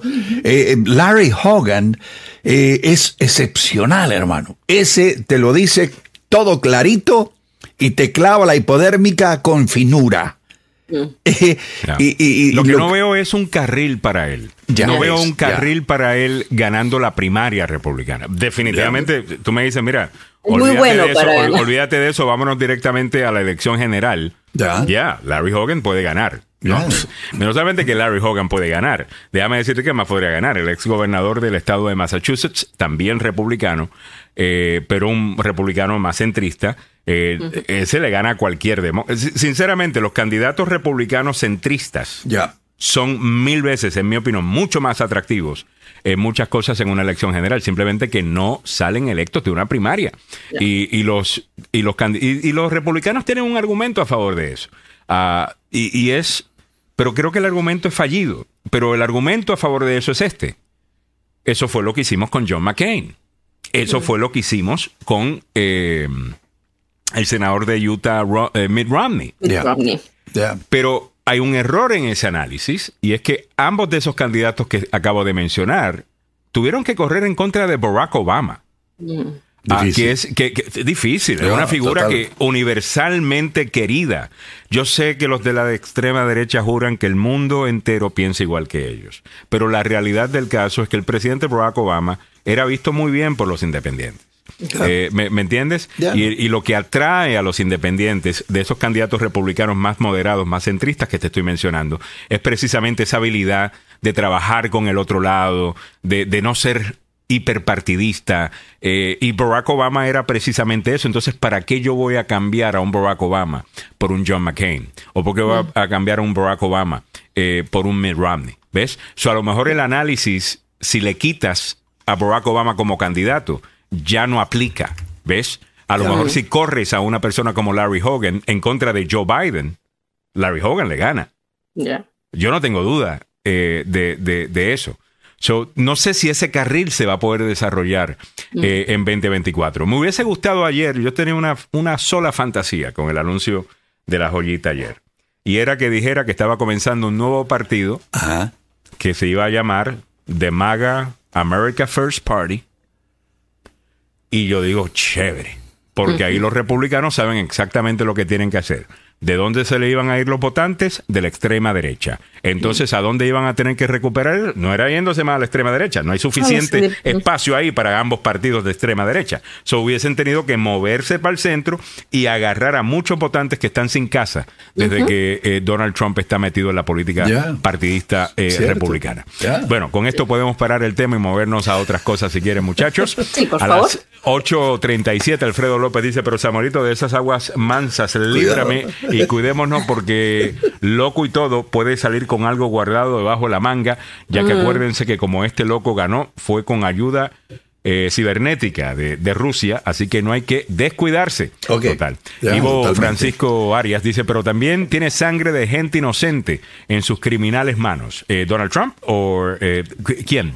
Wall Rose dice, ese candidato republicano no se ve bien, yo veo una persona preocupada que quiere huir de la justicia. Estoy contigo. claro. Ninés Bellazón dice buenos días. Ivanka Trump acaba de manifestarse y no participará en la política. Ella no estaba anoche en el evento de su papá. Eh, leí el comentario ayer, fíjate, Ninés, gracias por traer eso a colación porque el titular decía, Ivanka Trump siempre apoyará a mi papá, pero no voy a estar envuelta en la política. Mm. Eh, mm. Esta vez. En otras palabras, yo no estoy con esta vaina. Es, lo que, es lo que dijo la, la, la hija. Eh, Todavía está muy joven y no puede quemarse, o sea, ya está quemadita, pero hay amnesia a veces eh, entre los votantes y puede regresar muy bien en, unos años o puede simplemente seguir su vida ella, pero ya no quiere involucrarse más en las locuras de ese, del padre, ¿no? Yo creo que el partido, a ella no, es que no la quieran ni la detesten, eh, al que detestan dentro del partido, yo lo sé, es a, Donald Trump Jr. Eh, porque Donald Trump Jr. Se, se muestra y se comporta como un bully. Como que ustedes tienen que hacer lo que mi papá diga. Y yo creo que hay una cosa de hacer lo que el papá diga, porque conocemos a tu papá, tu papá corrió, tu papá ganó, tu papá hizo un par de cosas por nosotros, esa cosa, pero tú, ¿quién eres para estar diciéndonos a nosotros? ¿Qué, qué, qué tenemos que hacer? O sea, esa altanería, esa prepotencia de Donald Trump Jr., ah, que lo único que tiene es el nombre Donald Trump.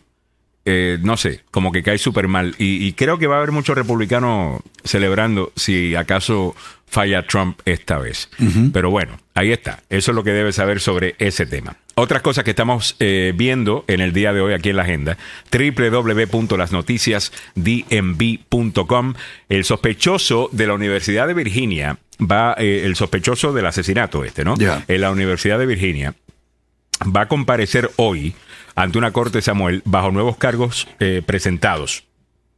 Así lo está reportando WTOP Christopher Darnell Jones, el hombre eh, junior, el hombre acusado de matar a tres hombres en la Universidad de Virginia el domingo en la noche.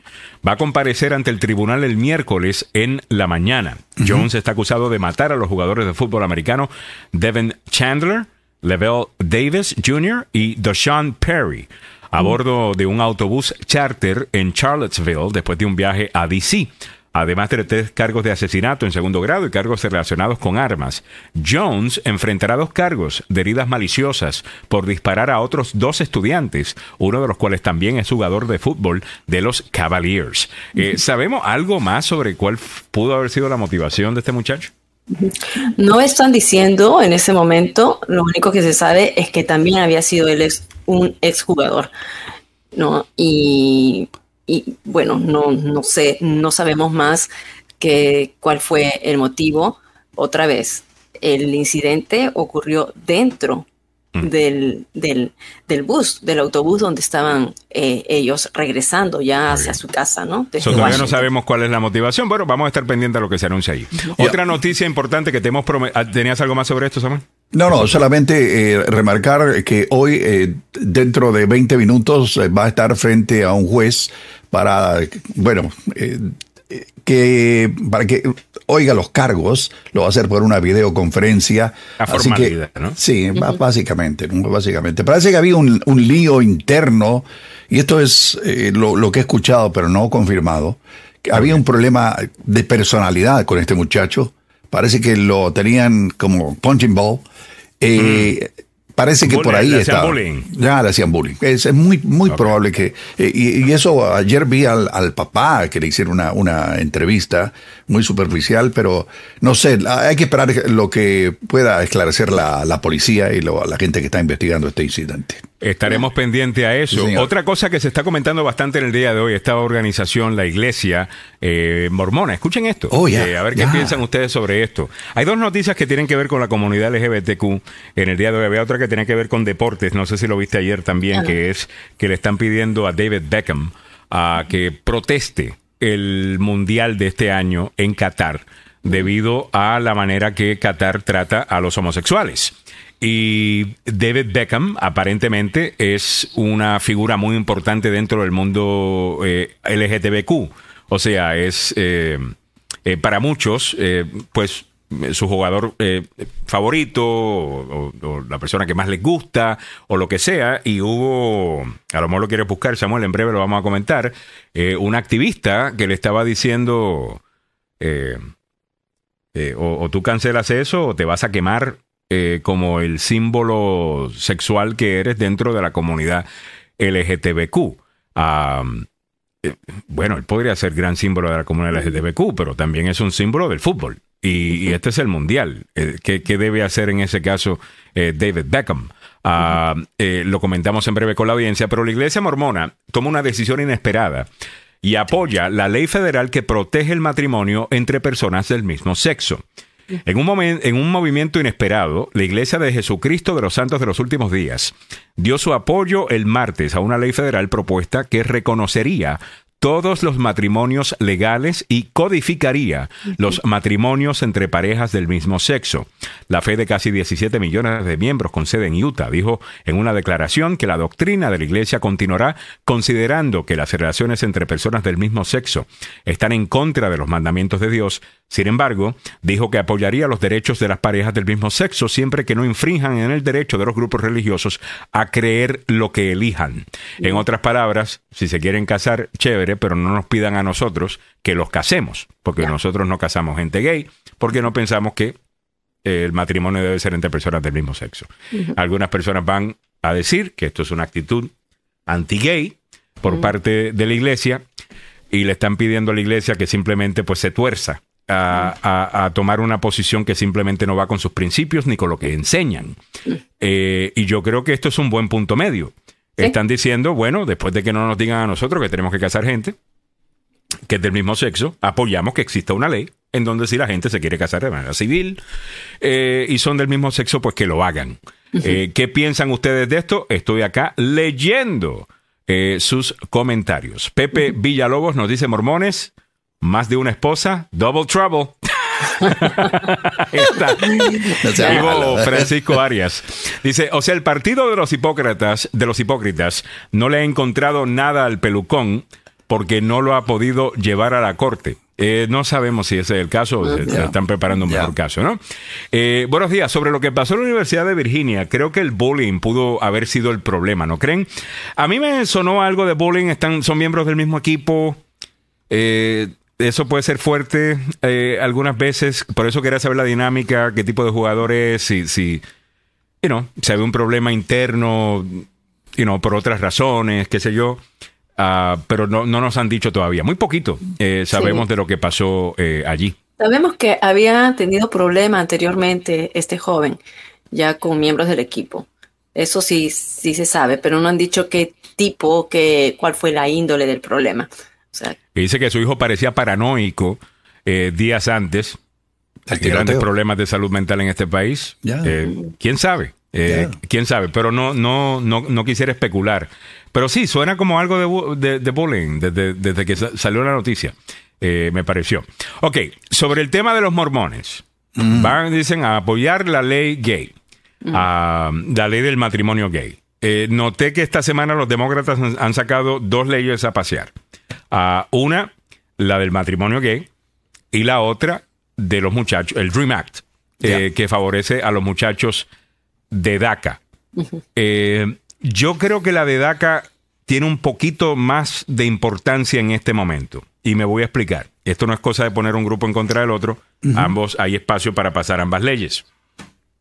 Pero creo que si tienen que invertir capital político, hágalos con los Dreamers y con, y, con la gente de inmigración que actualmente tienen algo de protección pero viven en limbo. Mientras que la Corte Suprema ya ha fallado sobre el, matrimonio eh, gay. acaba de tener un resultado horrible para los conservadores de este país, mm. el fallo de la Corte Suprema sobre Roe versus Wade.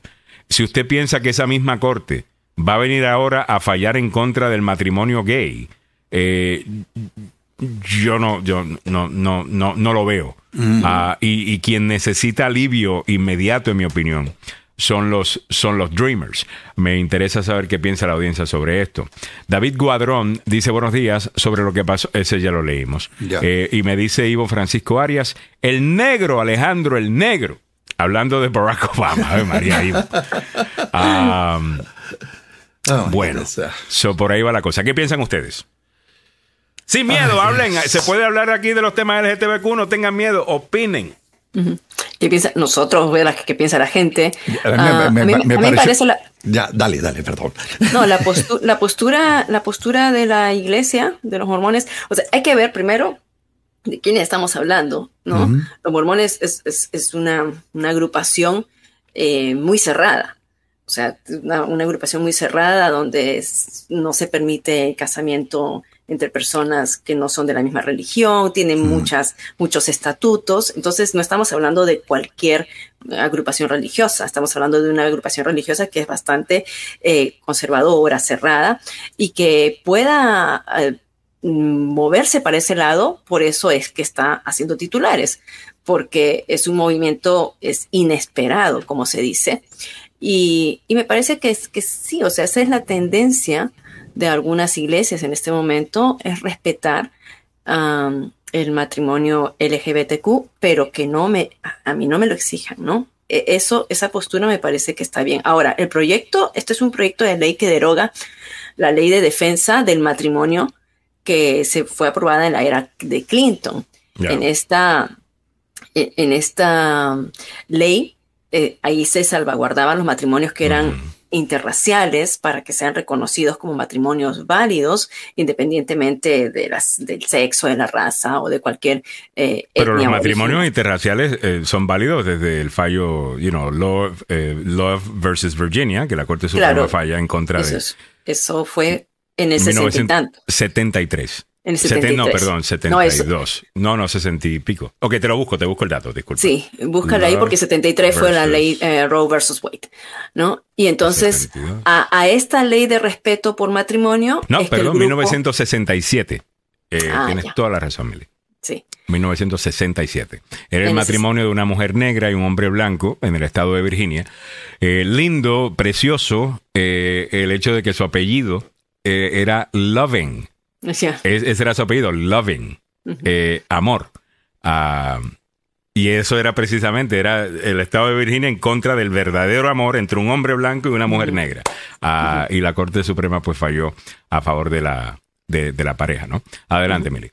Sí, entonces le están poniendo una enmienda a, esta, a, esta ley, que, o sea, esto fue la decisión de, la decisión de, ¿cómo, ¿cómo, se llama la decisión? De del matrimonio interracial en 1967, pero que luego con Clinton se hizo, eh, se decodificó, se hizo ley y la enmienda luego se aprobó hace un par de años, la enmienda bipartidista, para que se proteja eh, este matrimonio y también aquí lo están incluyendo, que no importa eh, que, sean personas del mismo sexo, protege la libertad religiosa, las protecciones de conciencia disponibles en virtud de la Constitución, según lo que dice el Estatuto de la Ley. Y lo que está haciendo, en lo que está haciendo esta agrupación es simplemente pegarse a, esta, a esta ley, ¿no? Bueno, la política del arte de lo posible, como me han dicho mil veces, y uno tiene que decir, bueno, ¿qué será lo que podría ser posible en este momento?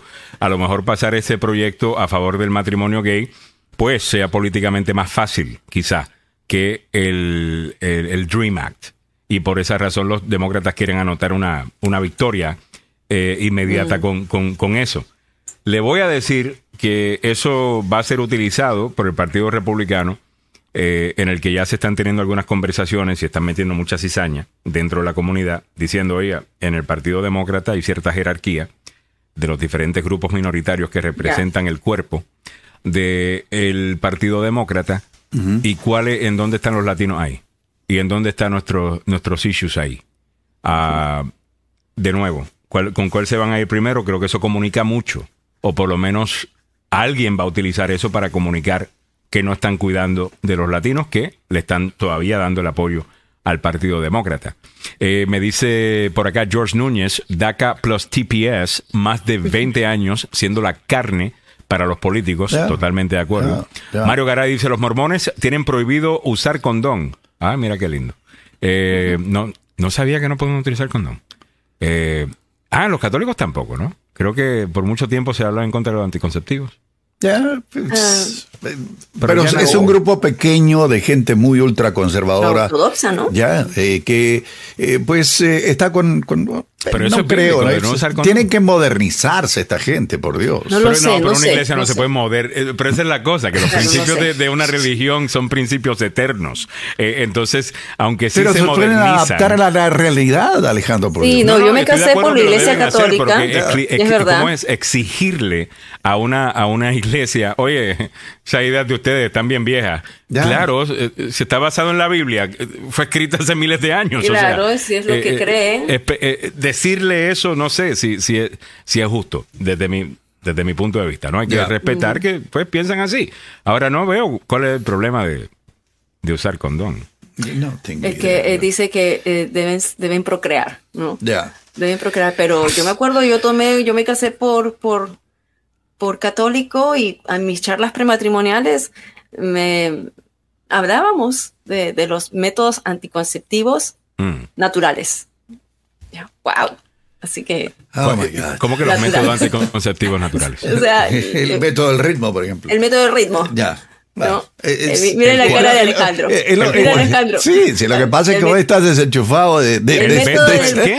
el método del ritmo. El método del ritmo. Sí. El método, sí. El método o sea, lo que ustedes están diciendo, yo no me lo estoy imaginando como ustedes piensan. No. Porque el método del ritmo Ay, Alejandro.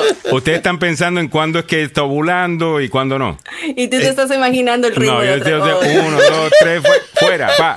Eh, o sea, yo estoy hablando de ritmo para que para no embarazar, o sea, el método de ritmo para no embarazar. También, eh, también. O sea, Pablo Cruz dice, habla del método de la variedad. Mario Garay dice, hacerlo con música totalmente. Eh, eh, no, si te llevas por alguna de las canciones que, se escuchan hoy día en la radio, nadie quedaría embarazada. Porque los métodos que, hablan ahí algunas veces, pues no, no, no, no conducen a un embarazo, si, si, me dejo entender. Zulma Glenda Martínez dice, no me gusta ese método Solo cuando puedes, no cuando tienes solo cuando puedes, no cuando tienes ganas, totalmente. Ah, claro. Eh, y la sexualidad, pues, uno debe aceptarla y uno debe ser, pues, ya. Natural. Eh, y no, no veo cómo es que. Pero ¿por qué? No, no, entiendo cómo puede ser una falta de respeto a Dios el, el, no quedar en embarazo. Sí. A mí, yo sé que hay gente que piensa que el sexo es solamente para procrear. Eh, no, pero, pero mira, hay una. Ahora como que se interpreta, ¿no? Hay una, una, un ah. versículo de la Biblia que lo interpreta ya de otra manera, que mm. dice que debe ser soberano sobre la tierra. Y ser soberano sobre la tierra significa que debe ser soberano también sobre tu cuerpo, sobre esto, o sea, limitarte. Entonces, hay varias ramas en la, en la iglesia católica y tal vez me estoy, yo hace tiempo ya no me congrego en la iglesia católica, pero hay varias ramas, la rama carismática, la rama neocatecumenado y varias. Neocatecumenado. Okay, neocatecumenado, catecumenado, neocatecumenado, carismática y tienen hmm. varias ramas los católicos. Y luego yo estoy muy joven para el método de ritmo. Eh, Alejandro. Tú sigues con. Eh, no, Miguel Ángel Sosa me dice: Alejandro no sabe de ese método, es cuando una mujer está para fecundar, ¿ok? Y no para bailar. Vaya. Eh, Gracias, Miguel. está lista para bailar. Alejandro se quedó así como una. Ya. El método de ritmo suena bien. Eh, dice Isaac Villa: Eso del condón es falso. Deben averiguar. Hay dos iglesias mormonas, la original y la reorganizada. Por eso quitaron el sobrenombre de mormones para diferenciar. O el apodo, ¿no? El, ¿Cómo es el, gentilicio? ¿Qué se dice? Eh, sí, eh, muy bien, entonces estamos hablando de que la iglesia mormona no se va a oponer, incluso va a apoyar una ley a favor del matrimonio igualitario, que básicamente que quede ya codificado una ley por legislación del Senado, de la Cámara, firmada por el presidente, de que personas del mismo sexo se pueden casar en los Estados Unidos y no necesariamente contar con el fallo eh, que causó que esto se legalizara a nivel nacional por parte de la Corte eh, Suprema, porque como nos acabamos de dar cuenta con el tema de Roe versus Wade, viene otra corte, falla en contra de ese precedente, lo que es bien raro que suceda, by the way, pero como hay un juez que es súper partidista, el juez Thomas, que hizo ese comentario después de, de la decisión de Roe versus Wade, pues eso causó que mucha gente dijera, sabes que tenemos que correr con este issue, eh, tenemos que codificar el matrimonio igualitario para que no nos pase lo que nos pasó con el aborto, ya que la decisión de Roe versus Wade, y no fallan en 1973, tuvieron desde entonces para codificar el aborto a nivel federal y nunca se hizo. Se contó siempre con que, bueno, la Corte ya falló y no tenemos que preocuparnos de esto. So, por ahí va la cosa, pero hay otras cosas importantes también. Y actualmente ese derecho está protegido. Eh, y sinceramente, si hay capital político que invertir acá, hágalo con DACA. Eh, hágalo con DACA, con, el Dream Act. Y si pueden ahí de una vez incluir a, los papás de los Dreamers y que sea un Ah, y si nos ponemos bien buena gente, ponemos ahí también a los tepecianos. Eh, Mira, la, gente del partido. un poco con los tepecianos. la, gente del Partido Republicano tiene que pensar de nuevo en que en este país hay 40 millones de eh, votantes de origen latinoamericano. La mayoría son mexicanos. Ellos tienen que pensar que no solo tienen, tienen que dedicarle el tiempo a la gente de Arizona, Texas o Nuevo México, lo que sea, tienen que dedicarle más atención a el resto del país. Y es allí donde tienen que decir, ¿sabe qué? Tenemos que hacer algo positivo para la gente de origen, eh, para los latinos en Estados Unidos. ¿Qué mejor manera de que arreglarle el problema a los muchachos de DACA, a los Dreamers? Eso sería un paso positivo para la gente del Partido Republicano. Pero inmediatamente lo que harían con eso, Samuel, tú lo sabes, el, el ala maga va a decir, ahí están los republicanos anti-maga, ¿ah? Eh, legalizando a la gente en contra de lo que quiere hacer eh, Donald Trump. Por eso es que necesitamos a Donald Trump allá. Le van, o sea, ellos la tienen bien difícil. Ahora con Trump lanzando esa campaña eh, anoche para esto. Yo creo que hay otra manera de convencer a los republicanos y es esta. A ver. Ustedes han notado que el gobernador de Florida es súper popular en Florida. Ganó su reelección por 20 puntos. la, la razón primordial que Ron DeSantis lo quieren es por lo que él está haciendo en contra de la cultura woke. La cultura woke es esta gente que se ofende por todo, que ven racismo en todo, es esta gente que son víctimas de todo y a todo el mundo lo quieren defender y son héroes de todo el mundo y nada se puede decir porque eso puede ofender a aquel. Pues, wokeism le molesta a mucha gente, a mucha gente. Ya. ¿Tú sabes cuál es el antídoto a la cultura woke? Más inmigrantes. Porque el inmigrante viene con otro punto de vista. Por ejemplo, a un inmigrante tú le dices, hoy vamos a trabajar y vamos a trabajar fuerte. Y dice, yeah, that's right. Hoy vamos a trabajar y vamos a trabajar pues, fuerte. y vamos a darle. Dale.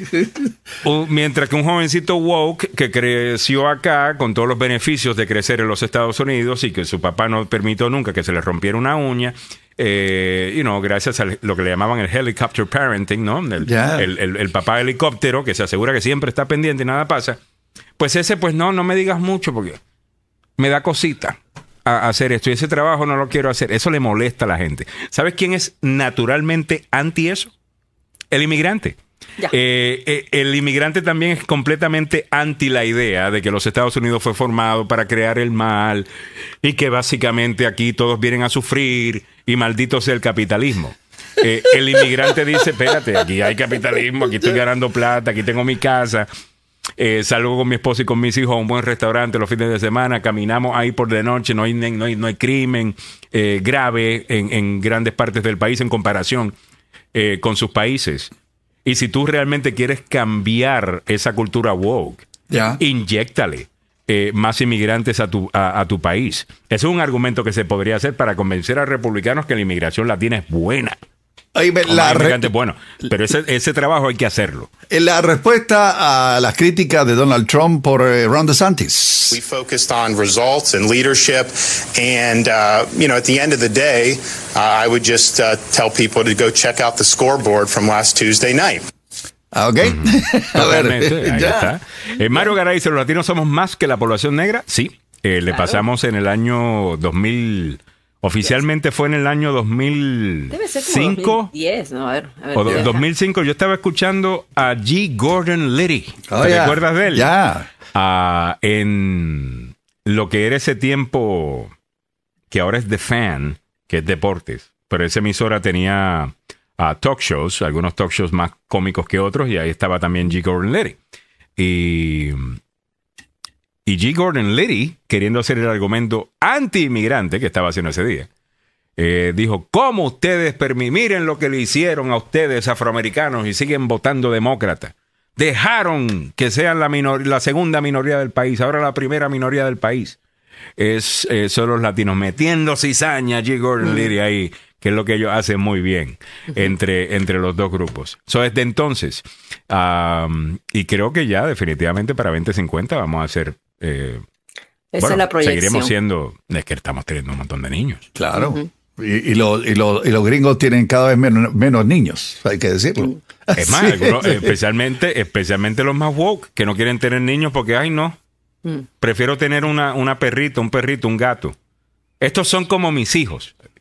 No, no, perdóname. Yo amo los perros y amo los animales más que mucha gente. No es lo mismo. No, no, no, para nada. No no es lo mismo. Y algunas de estas personas no quieren eh, eh, tener hijos. Eh, la inmigración es la solución para muchas cosas, pero esos argumentos hay que hacerlo, hay que, hay que hacer esos argumentos. Eh, 9 y 3 minutos de la mañana, nos dice Walt Rose, ya nos vemos mañana, muchas gracias. George Núñez dice, entonces ahora con todo, oye cómo va mi ritmo, bueno, para planchar, perdón, para bailar, estos teléfonos son mañosos, escriben lo que quieren, es así, ese bendito teléfono. Damn it. 9 y 3. Bueno, vámonos muchachos, por ahí viene don Samuel Galvez con lo que viene a continuación y el doctor Fabián Sandoval se queda también. A Milagros Meléndez, yo me voy a trabajar un ratito que tengo que hacer otras cositas. Muchas gracias por todo. Gracias también al abogado Joseph Maluf por presentar esta última hora, presentada por el abogado Joseph Maluf, la demanda más rápida del oeste. Si ha estado en un accidente de auto, en el trabajo negligencia médica, ya lo sabe el abogado Joseph Maluf, que no está con nosotros en el día de hoy porque está en juicio. A, gana, a punto de ganar un juicio. El abogado Joseph Maluf. Llámelo al siguiente número. 301-947-8998. 301-947-8998. Eh, para Ana Guzmán, un abrazo cordial. Anita, que tenga usted un muy buen día. Eh, felicidades en su diablo, como dicen por allá por Centroamérica. Su diablo es su día de cumpleaños. ¿Ok?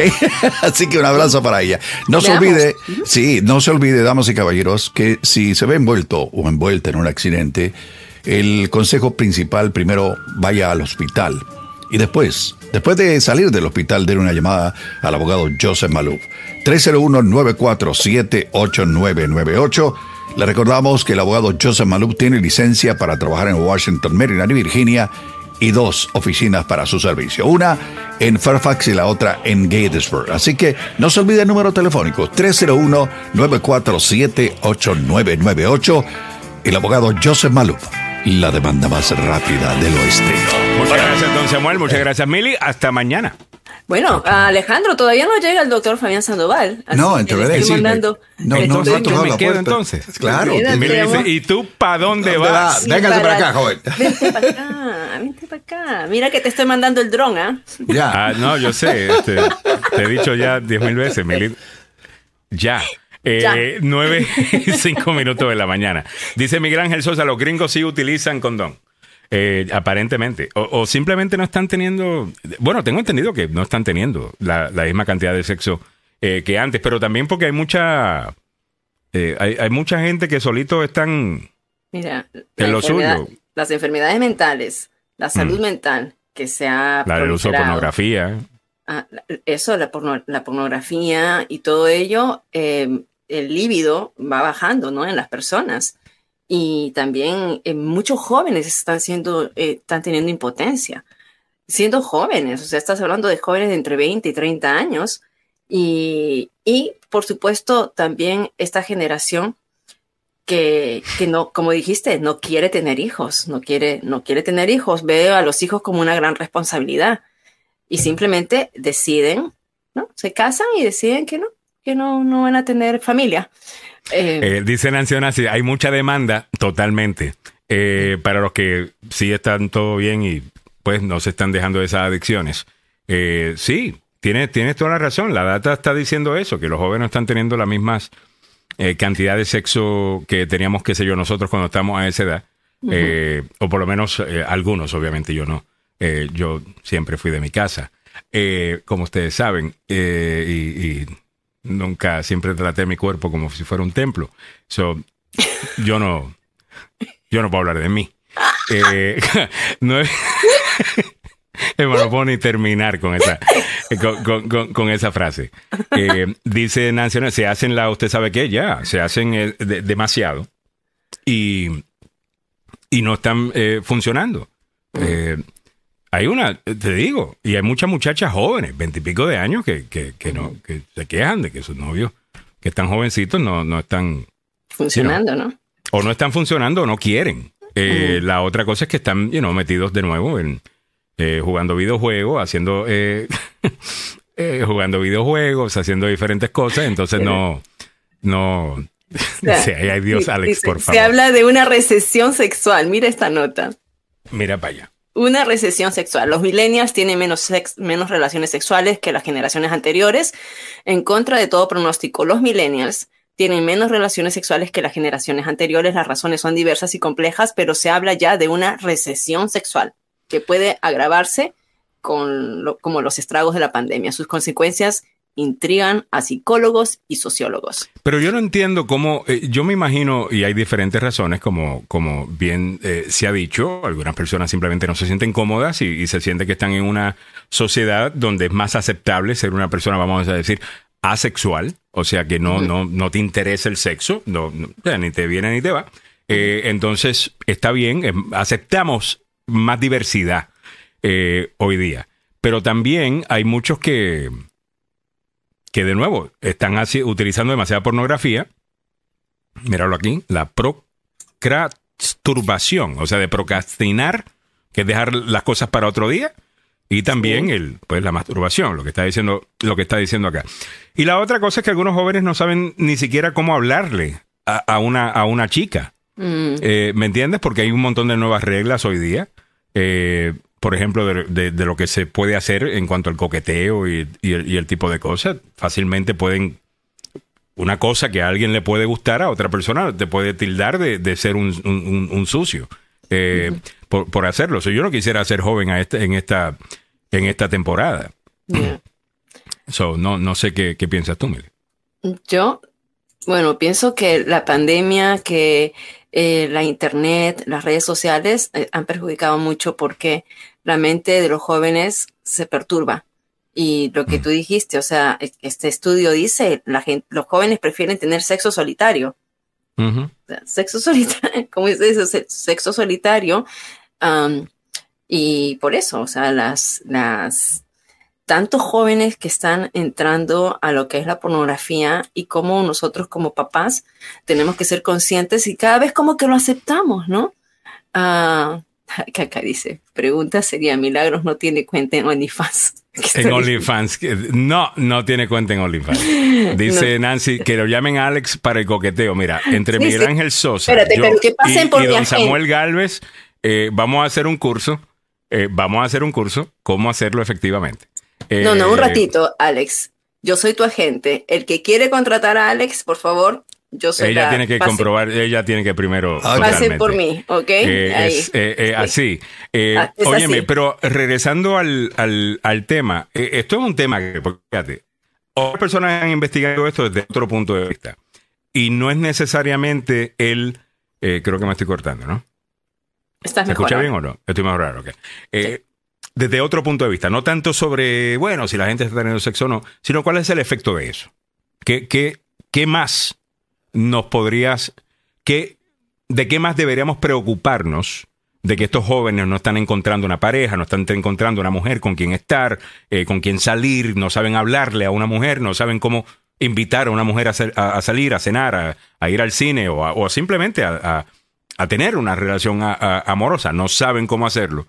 Entonces se encierran y se convierten en personas violentas eventualmente. Casi todos estos eh, supremacistas blancos que vemos por ahí disparándole eh, a niños en escuelas y en supermercados y lo que sea, también son parte de este grupo que le llaman, you know, incels, que, que son hombres que todavía no han perdido su virginidad. Mm. Eh, y, que, y, que son pues básicamente unos rechazados por la sociedad específicamente en ese tema. Ah, so, va un poquito más allá de simplemente del morbo sexual, de si están o no están, eh, sino también cuáles son los efectos a la sociedad cuando no, cuando estos jóvenes no, no, encuentran expresarse sexualmente, uh, como todo ser humano quiere hacer. todos somos seres sexuales, esa es la, la, realidad, algunos más que otros, asumo, pero definitivamente que casi todos somos, somos seres sexuales. Hay poca gente que sí es asexual, que no. Y no, ni les va ni les viene tener relaciones, pero es un tema. Eh, y sinceramente siento que, cuando se habla de este tema, eh, solamente se puede hablar desde el punto de vista del morbo y no desde el punto de vista de salud mm. y salud mental, ¿ves?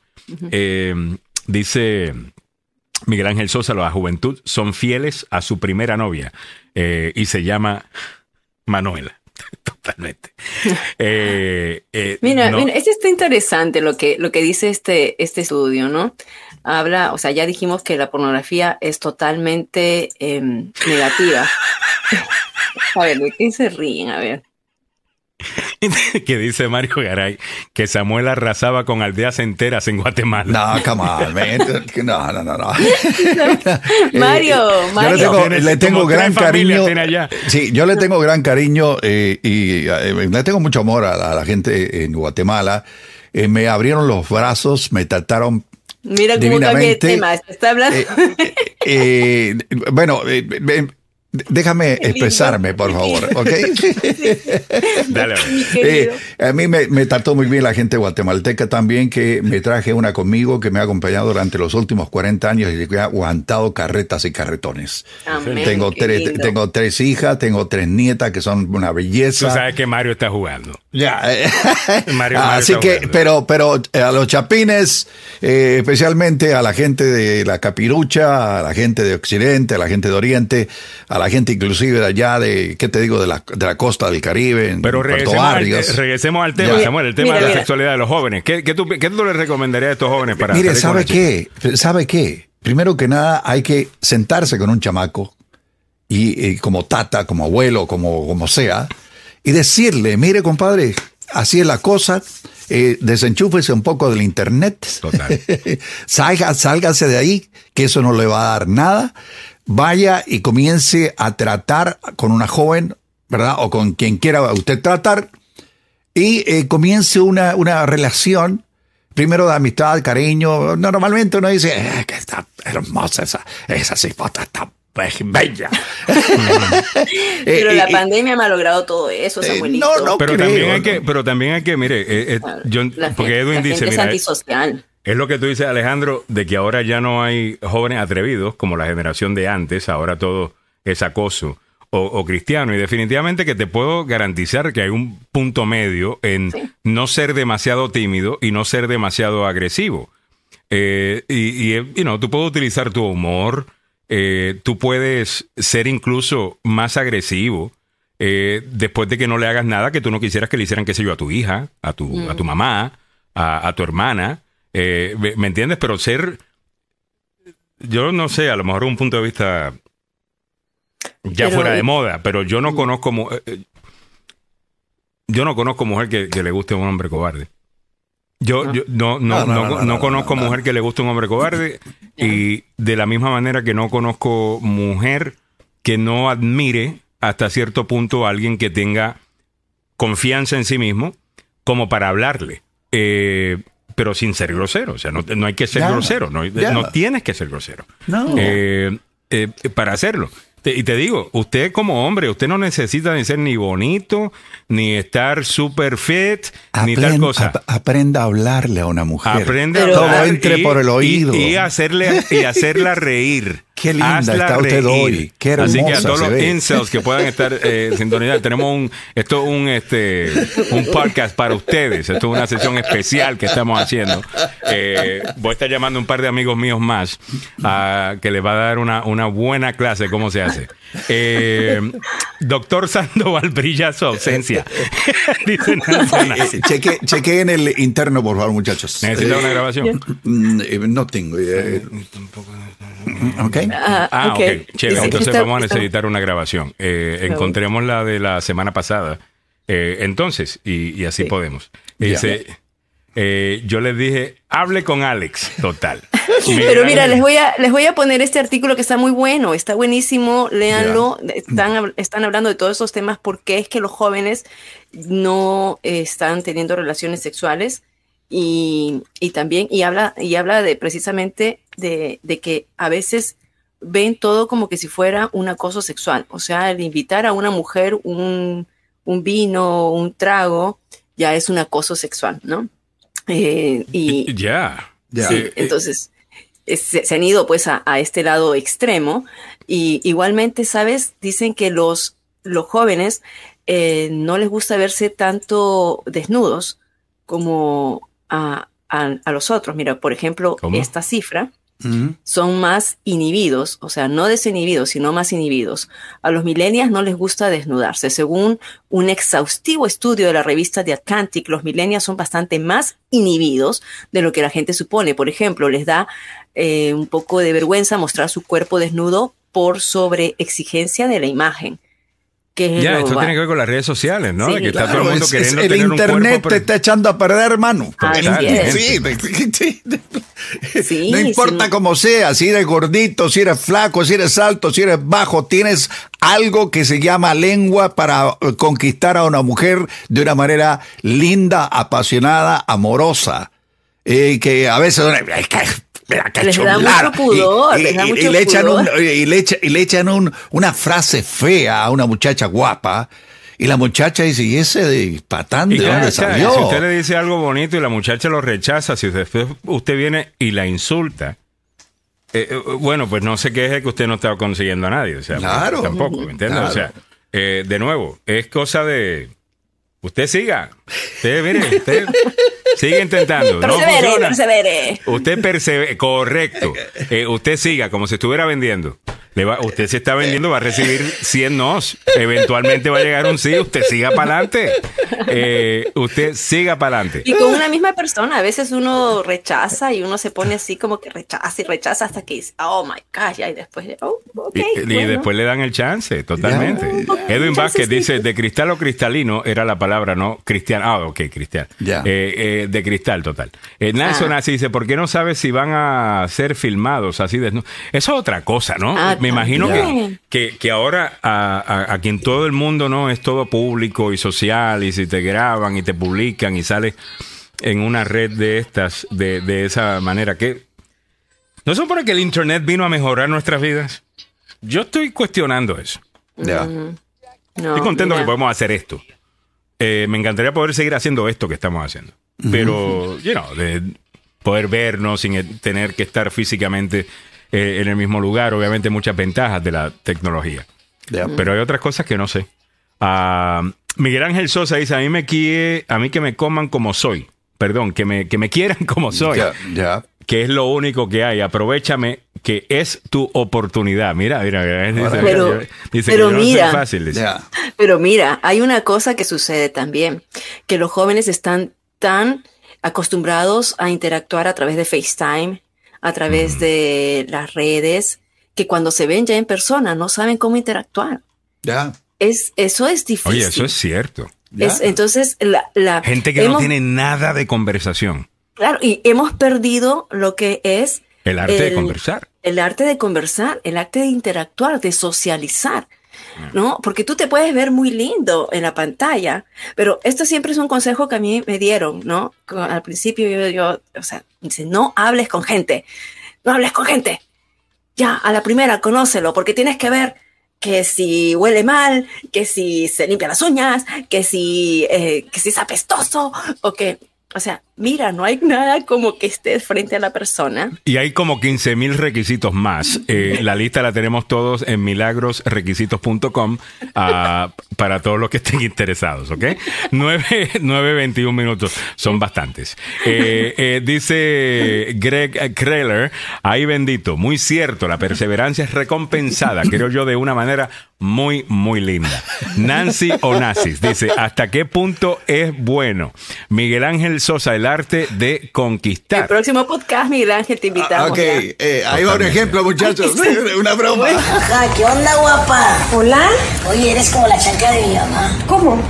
Te veo venir y se me acelera el corazón. ¡Ay, qué tierno! Me lo quiero. Te veo venir la chanca. Ay, no. No sé, yo creo que depende. Sí. Eh, ese, por, no sé, ese por, escuché uno el otro día, oye, que si crees que, que, que, No, ni lo voy a mencionar. Sí, no lo menciones. Envuelve un taquero y tacos de lengua y... y no lo menciones. No lo voy a mencionar. Pero, eh, pero, me hizo reír. Eh, pero me hizo reír bastante. Um, antes usaban la Natacha por no usar.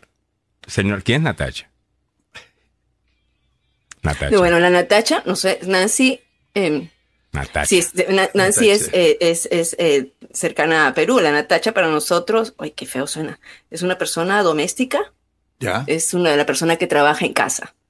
¿no? La, ah, empleada, oh, la empleada doméstica. Entonces, por no usar a la señora en casa, usaban a la empleada doméstica o a veces está ¿Pero también... los jóvenes? Los, no sé, los jóvenes, pues me imagino, no sé. Pero también está ese concepto. nosotros mismos, así que yo escucha, no sé. escucha, está ese concepto también. La Mira, sirvienta, ok. Supongamos que habían jóvenes que no querían tener sexo con el, con el chico, entonces eh, se iba con prostitutas y después tenía la enamorada para cuidar a la enamorada, entre comillas. ¿Cómo? ya dije. ¿Qué está pasando allí? Que tenían a alguien para cuidarte. No, no, ah, tenés que traducírselo al puertorriqueño porque hablaste muy típico de allá del sur, eh, muy, muy, muy peruano. ¿ah? Así que enamorada es la novia, ¿ok? Eh, la, novia con la cual, ya. Eh, cuéntala de nuevo. entonces, para respetar a la novia, ¿no? Y no tener sexo con la novia. Entonces, Eso es respetarla el noviecito, claro, o sea, si yo no quiero tener sexo. para respetarte, te voy a faltarte el respeto. Es horrible. Poniéndote cuerno con otra. Sí, no, es horrible, por eso te digo, está Pero respetó tu cuerpo. Es un mito, es un mito. Es una... Dice Zulma, yo no sé si antes era peor que hoy, eh, pensándolo, pensándolo bien. Eh, ya. 9.24 minutos de la mañana. Al final del día, yo creo que sí algo bueno ha sucedido y es que estamos hablando más de sexo y un poquito más normal y los padres se sienten un poquito más, eh, you know, como que con menos tabú. ¿Qué estamos escuchando? ¿Estamos escuchando una radio o algo? eh, el, yo creo que los audífonos míos están fijando. Ok, so al final del, del día, yo creo que eso ayuda. No sé si han notado, pero con todo y que uno pensaría que todo está mucho más sexualizado o lo que sea, el número de jóvenes embarazadas ha bajado. Y viene bajando de los años 90. Usted tiene ese número, ¿no? Sí, sí. Viene, viene bajando desde los años 90. Y y algunas veces yo escucho la música eh, y no de hoy día y es casi todo súper like sexual y antes siempre habían pues ciertas cosas sexuales utilizando pues la metáfora y, otras y otros métodos para comunicarle una idea ahora es bien directo eh, mm. uno pensaría que está todo el mundo en eso pero parece que está todo el mundo en el teléfono y Sí, en, internet, pues. Y viendo fresquería y, ellos mismos matándose, como dicen. Ah, tanto niños como niñas, o sea, tanto jovencitas también. Mm. El, uso de pornografía en las jóvenes, en las jóvenes, eh, ha, incrementado bastante. Ya. Mira aquí, para leer un poco que, otra vez digo, esto es algo que deben ser, el terrible efecto de la pornografía. Claro que no todos son tan considerados y esto nos lleva al cuarto punto. Las relaciones son muchas veces insatisfactorias cuando, cuando no violentas porque la pornografía se ha convertido en un referente, por lo menos entre los varones. Un porno muchas veces misógino con prácticas extremas de las de esas chavales españoles consumen desde los 14 que los pequeños consumen desde los 14 años. Este, este, este artículo es de España. Es de España. por esa razón, chavalos, chavalos españoles. Ya. Entonces, antes de, antes del primer beso, ¿no? Antes era tan un chiquito a los 13 años, recién estaba dándole el beso a la noviecita. Ahora no, ya es chico, ya está, ya, ha estado expuesto a toda Pero esta si en las redes sociales se pasan publicando chamaquitas de que se agárrame por el cuello, ahórcame, que se ¿qué es esto? Por eso, antes eh, dice... El, o sea, yo conozco mujeres hechas y derechas que le puede gustar eso. Eh, O sea, conozco que entiendo. Pero, jóvenes, incluso lo entiendo, pero adolescentes. Ah, y es porque, como tú dices, se utilizan la porno y como referente, pues queda pues lo que se hace ahí, que es eso. Claro. Eh, aparentemente. Dice, un porno ha usurpado el papel del educador porque padres, profesores, políticos han dimitido de hablar sexualidad. Y esto es cierto. O sea, ya no hay, no hay esa, esa... Y no es que no quieran hablar de sexualidad, simplemente que los papás no tienen tiempo para hablar de nada con sus hijos a veces. Y es por eso que hay que darse. Sí, los papás están adictos al porno igual. o sea, es la casa entera. Ay, no. Es la casa entera. Está buena esa. Qué bonito hogar.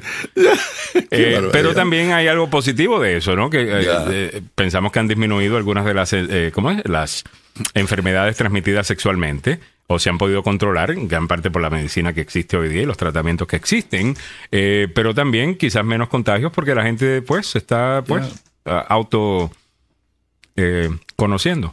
Eh, o autosatisfaciendo. Pero, pero, qué, pena, ¿no? Qué pena que se haya perdido, ¿qué te digo? el acercarse a una mujer guapa, decirle cosas bonitas, tratar de conquistarla y que al final eh, terminen siendo una pareja. Aquí los chamacos están enchufados en este bendito Internet, insisto, y no salen de allí, eh, hablan con gente que nunca han visto en su toda su vida, se hacen amigos de gente que vive en el otro lado del mundo y piensan que son amigos del barrio con los cuales usted jugaba la pelota. No es así es, son, son, gente que ustedes Pero hay algunos beneficios de eso, porque yo jovencito, yo salía con mis amigos y, you 15 años y, estamos hangueando y, you know, bebiendo, fumando. Imagínate un vaso, un trago en mano y, y, un cigarrillo con 16 años. O sea, eh, eh, y esas cosas pues no se ven tanto eh, en el día de hoy. Yo creo que eso es positivo. Pero, aquí, pero aquí es peor. Los índices de suicidio son tan altos porque, mm, o sea, por lo menos estás con tus amigos, haces locuras con tus amigos. no, estaba leyendo lo que, no, no, la gente. Martínez, y se escucha una canción de Bad Bunny que dice, en el 2000 bailabas con RBD, ahora quieres perreo contra la pared. Eh, contra la pared. No, es que la conozco la canción totalmente. Eh, Nancy Onasi dice, no vengan con eso. ¿Con qué cosa? Ah, ¿cómo que no tienen tiempo? Pero sí para el celular, por favor. Sí, sí. Nancy Onassis. Eh, que también, y Miguel Ángel dice, ya me voy porque les castos, mis castos oídos no pueden ser sí, tú, ándale. con estas proposiciones, proposiciones del diablo, que también, eh, oye, hablando de eso, hay una doña que está en las redes sociales que tiene muchos seguidores. No sé quién es que la sube, pero es como una pastora. Eh, es como una pastora, pero ella obviamente tiene una visión del mundo que nada que ver con la mayor parte de los cristianos, por lo menos que yo conozco. Es súper mega conservadora. Eh, y no de, las que dice, tú no te, las relaciones sexuales son solamente para procrear. Eh, y no vestirse de cierta manera es del diablo, si tienes relaciones de cierta manera, eso es del diablo. Eh, eh, todo es del diablo. Si, si está en ciertas esas posiciones, eso es del diablo, esas posiciones son del diablo.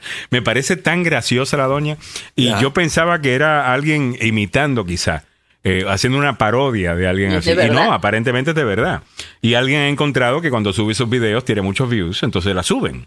Ah, y yo creo que se llevan esa idea mucha gente de la gente eh, eh, cristiana. cuando no, no, no, no, no es así. Ah, Miguel Ángel Sosa, no. Ah, ya, lo leímos, eh, dice Greg Kreller, el ser old fashion para conquistar a una mujer es la mejor manera hoy en día, ya que, como Samuel dijo, el Internet está pervertido, ha pervertido todo. Además de que te vas a diferenciar. Mm. O sea, te vas a, o sea, en un mercado, vamos a decir que tú estás en un mercado, ¿ok? Ahora usted es un producto y le queremos conseguir una novia a usted. ¿Ok? Usted se quiere diferenciar del resto. Claro. ¿Ok? ¿Tú te crees que no todas otras personas que están en esa chamaca, eh, todos le ponen canciones de Bad Bunny, le ponen la misma, eh, la misma toditas las mismas vainas? Be different. Eh. Ya, tienes razón, Greg, como que you're gonna stand out. Eh, como, como, dicen, estamos hablando de los que no han podido conseguir novia en todo este tiempo. Eh, Nine Villazón dice, hace unos cuatro años atrás vi un programa que tocaron el tema de cómo el Internet afectó a los jóvenes porque venían veían mucha pornografía y quedaron impotentes. Eh, y quedaron impotentes porque eh, yo creo que yo vi el mismo programa y una de las cosas que estaba diciendo era de que de la misma manera que un adicto, y sabemos que, eh, y han hecho estas pruebas, las mismas áreas del cerebro se activan cuando una persona está viendo pornografía que cuando están consumiendo droga. Las mismas áreas. Entonces tiene más o menos el mismo efecto. Llega un momento cuando estás consumiendo droga que tienes que consumir más, porque la misma cantidad que estabas consumiendo no, te... da el mismo efecto. Entonces necesitas más, ¿ok? Y cuando lo recibes, también el, cerebro, aparentemente, según este, estos datos que estamos comentando, eh, produce dopamina y otros químicos que te hacen sentir bien, y ese es básicamente lo que crea esa adicción. Bueno, eso mismo sucede cuando estás buscando, buscando, buscando, buscando, y encuentras algo. Eventualmente lo normal no te va a hacer nada. Y eso usted lo sabe. ¿Cómo usted lo sabe? Cuando usted veía la película, cuando el gordo porcel, ¿usted vio alguna vez el gordo porcel cuando estaba creciendo? Yo, yo vi el gordo porcel. Mm, yo de reojo. Ok, eh, era muy seria. Eh, no, no, era chica. O sea, era. era, Ya. Yo, yo, soy más joven que tú, yo era más chico todavía. sí, pero eh, ¿a, qué edad, hombre? Yo tenía como 13 años, 14 años. Yo de vez en cuando me levantaba así de noche cuando estaban y prendía la televisión calladito, calladito, calladito, creo que lo, eh, pero era como a las medianoche, 11 de la noche. Sí, con la vedette Susana, Susana, no sé. Ah, pero bien que se conoce el nombre de la vedette. ¿no? Susana, ¿cuál? ¿Cuál? ¿Cuál? Susana, ¿cuál? Pero, espera, Jota. So, cuando tú veías al gordo porcel a esa edad, oh my God, tú, o sea, tú como niño, o sea, todo se activaba, ¿right? Eh, Hoy día ya como hombre tú puedes ver a una muchacha en bikini y no vas a tener ese efecto porque ya has conocido otras cosas, ¿ves? Necesitas más para... Entonces ahí es donde alguna gente termina viendo una pornografía bien rara, bien fea, e, en donde ya empiezan a hacer otras cosas.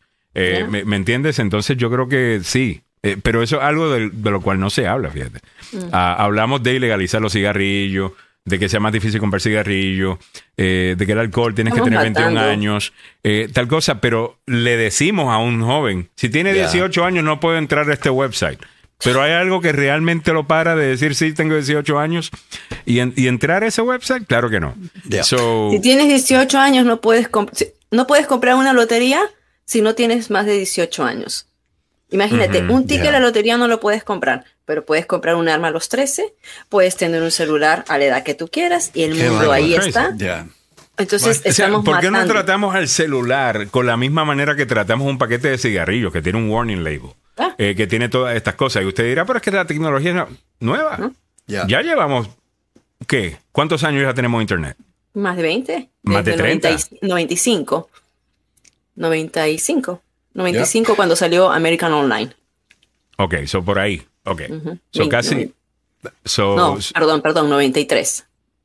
Del 93. Sí. Eh, para acá. So vamos ya casi 30 años eh, eh, con esto. O sea, no es tan nuevo.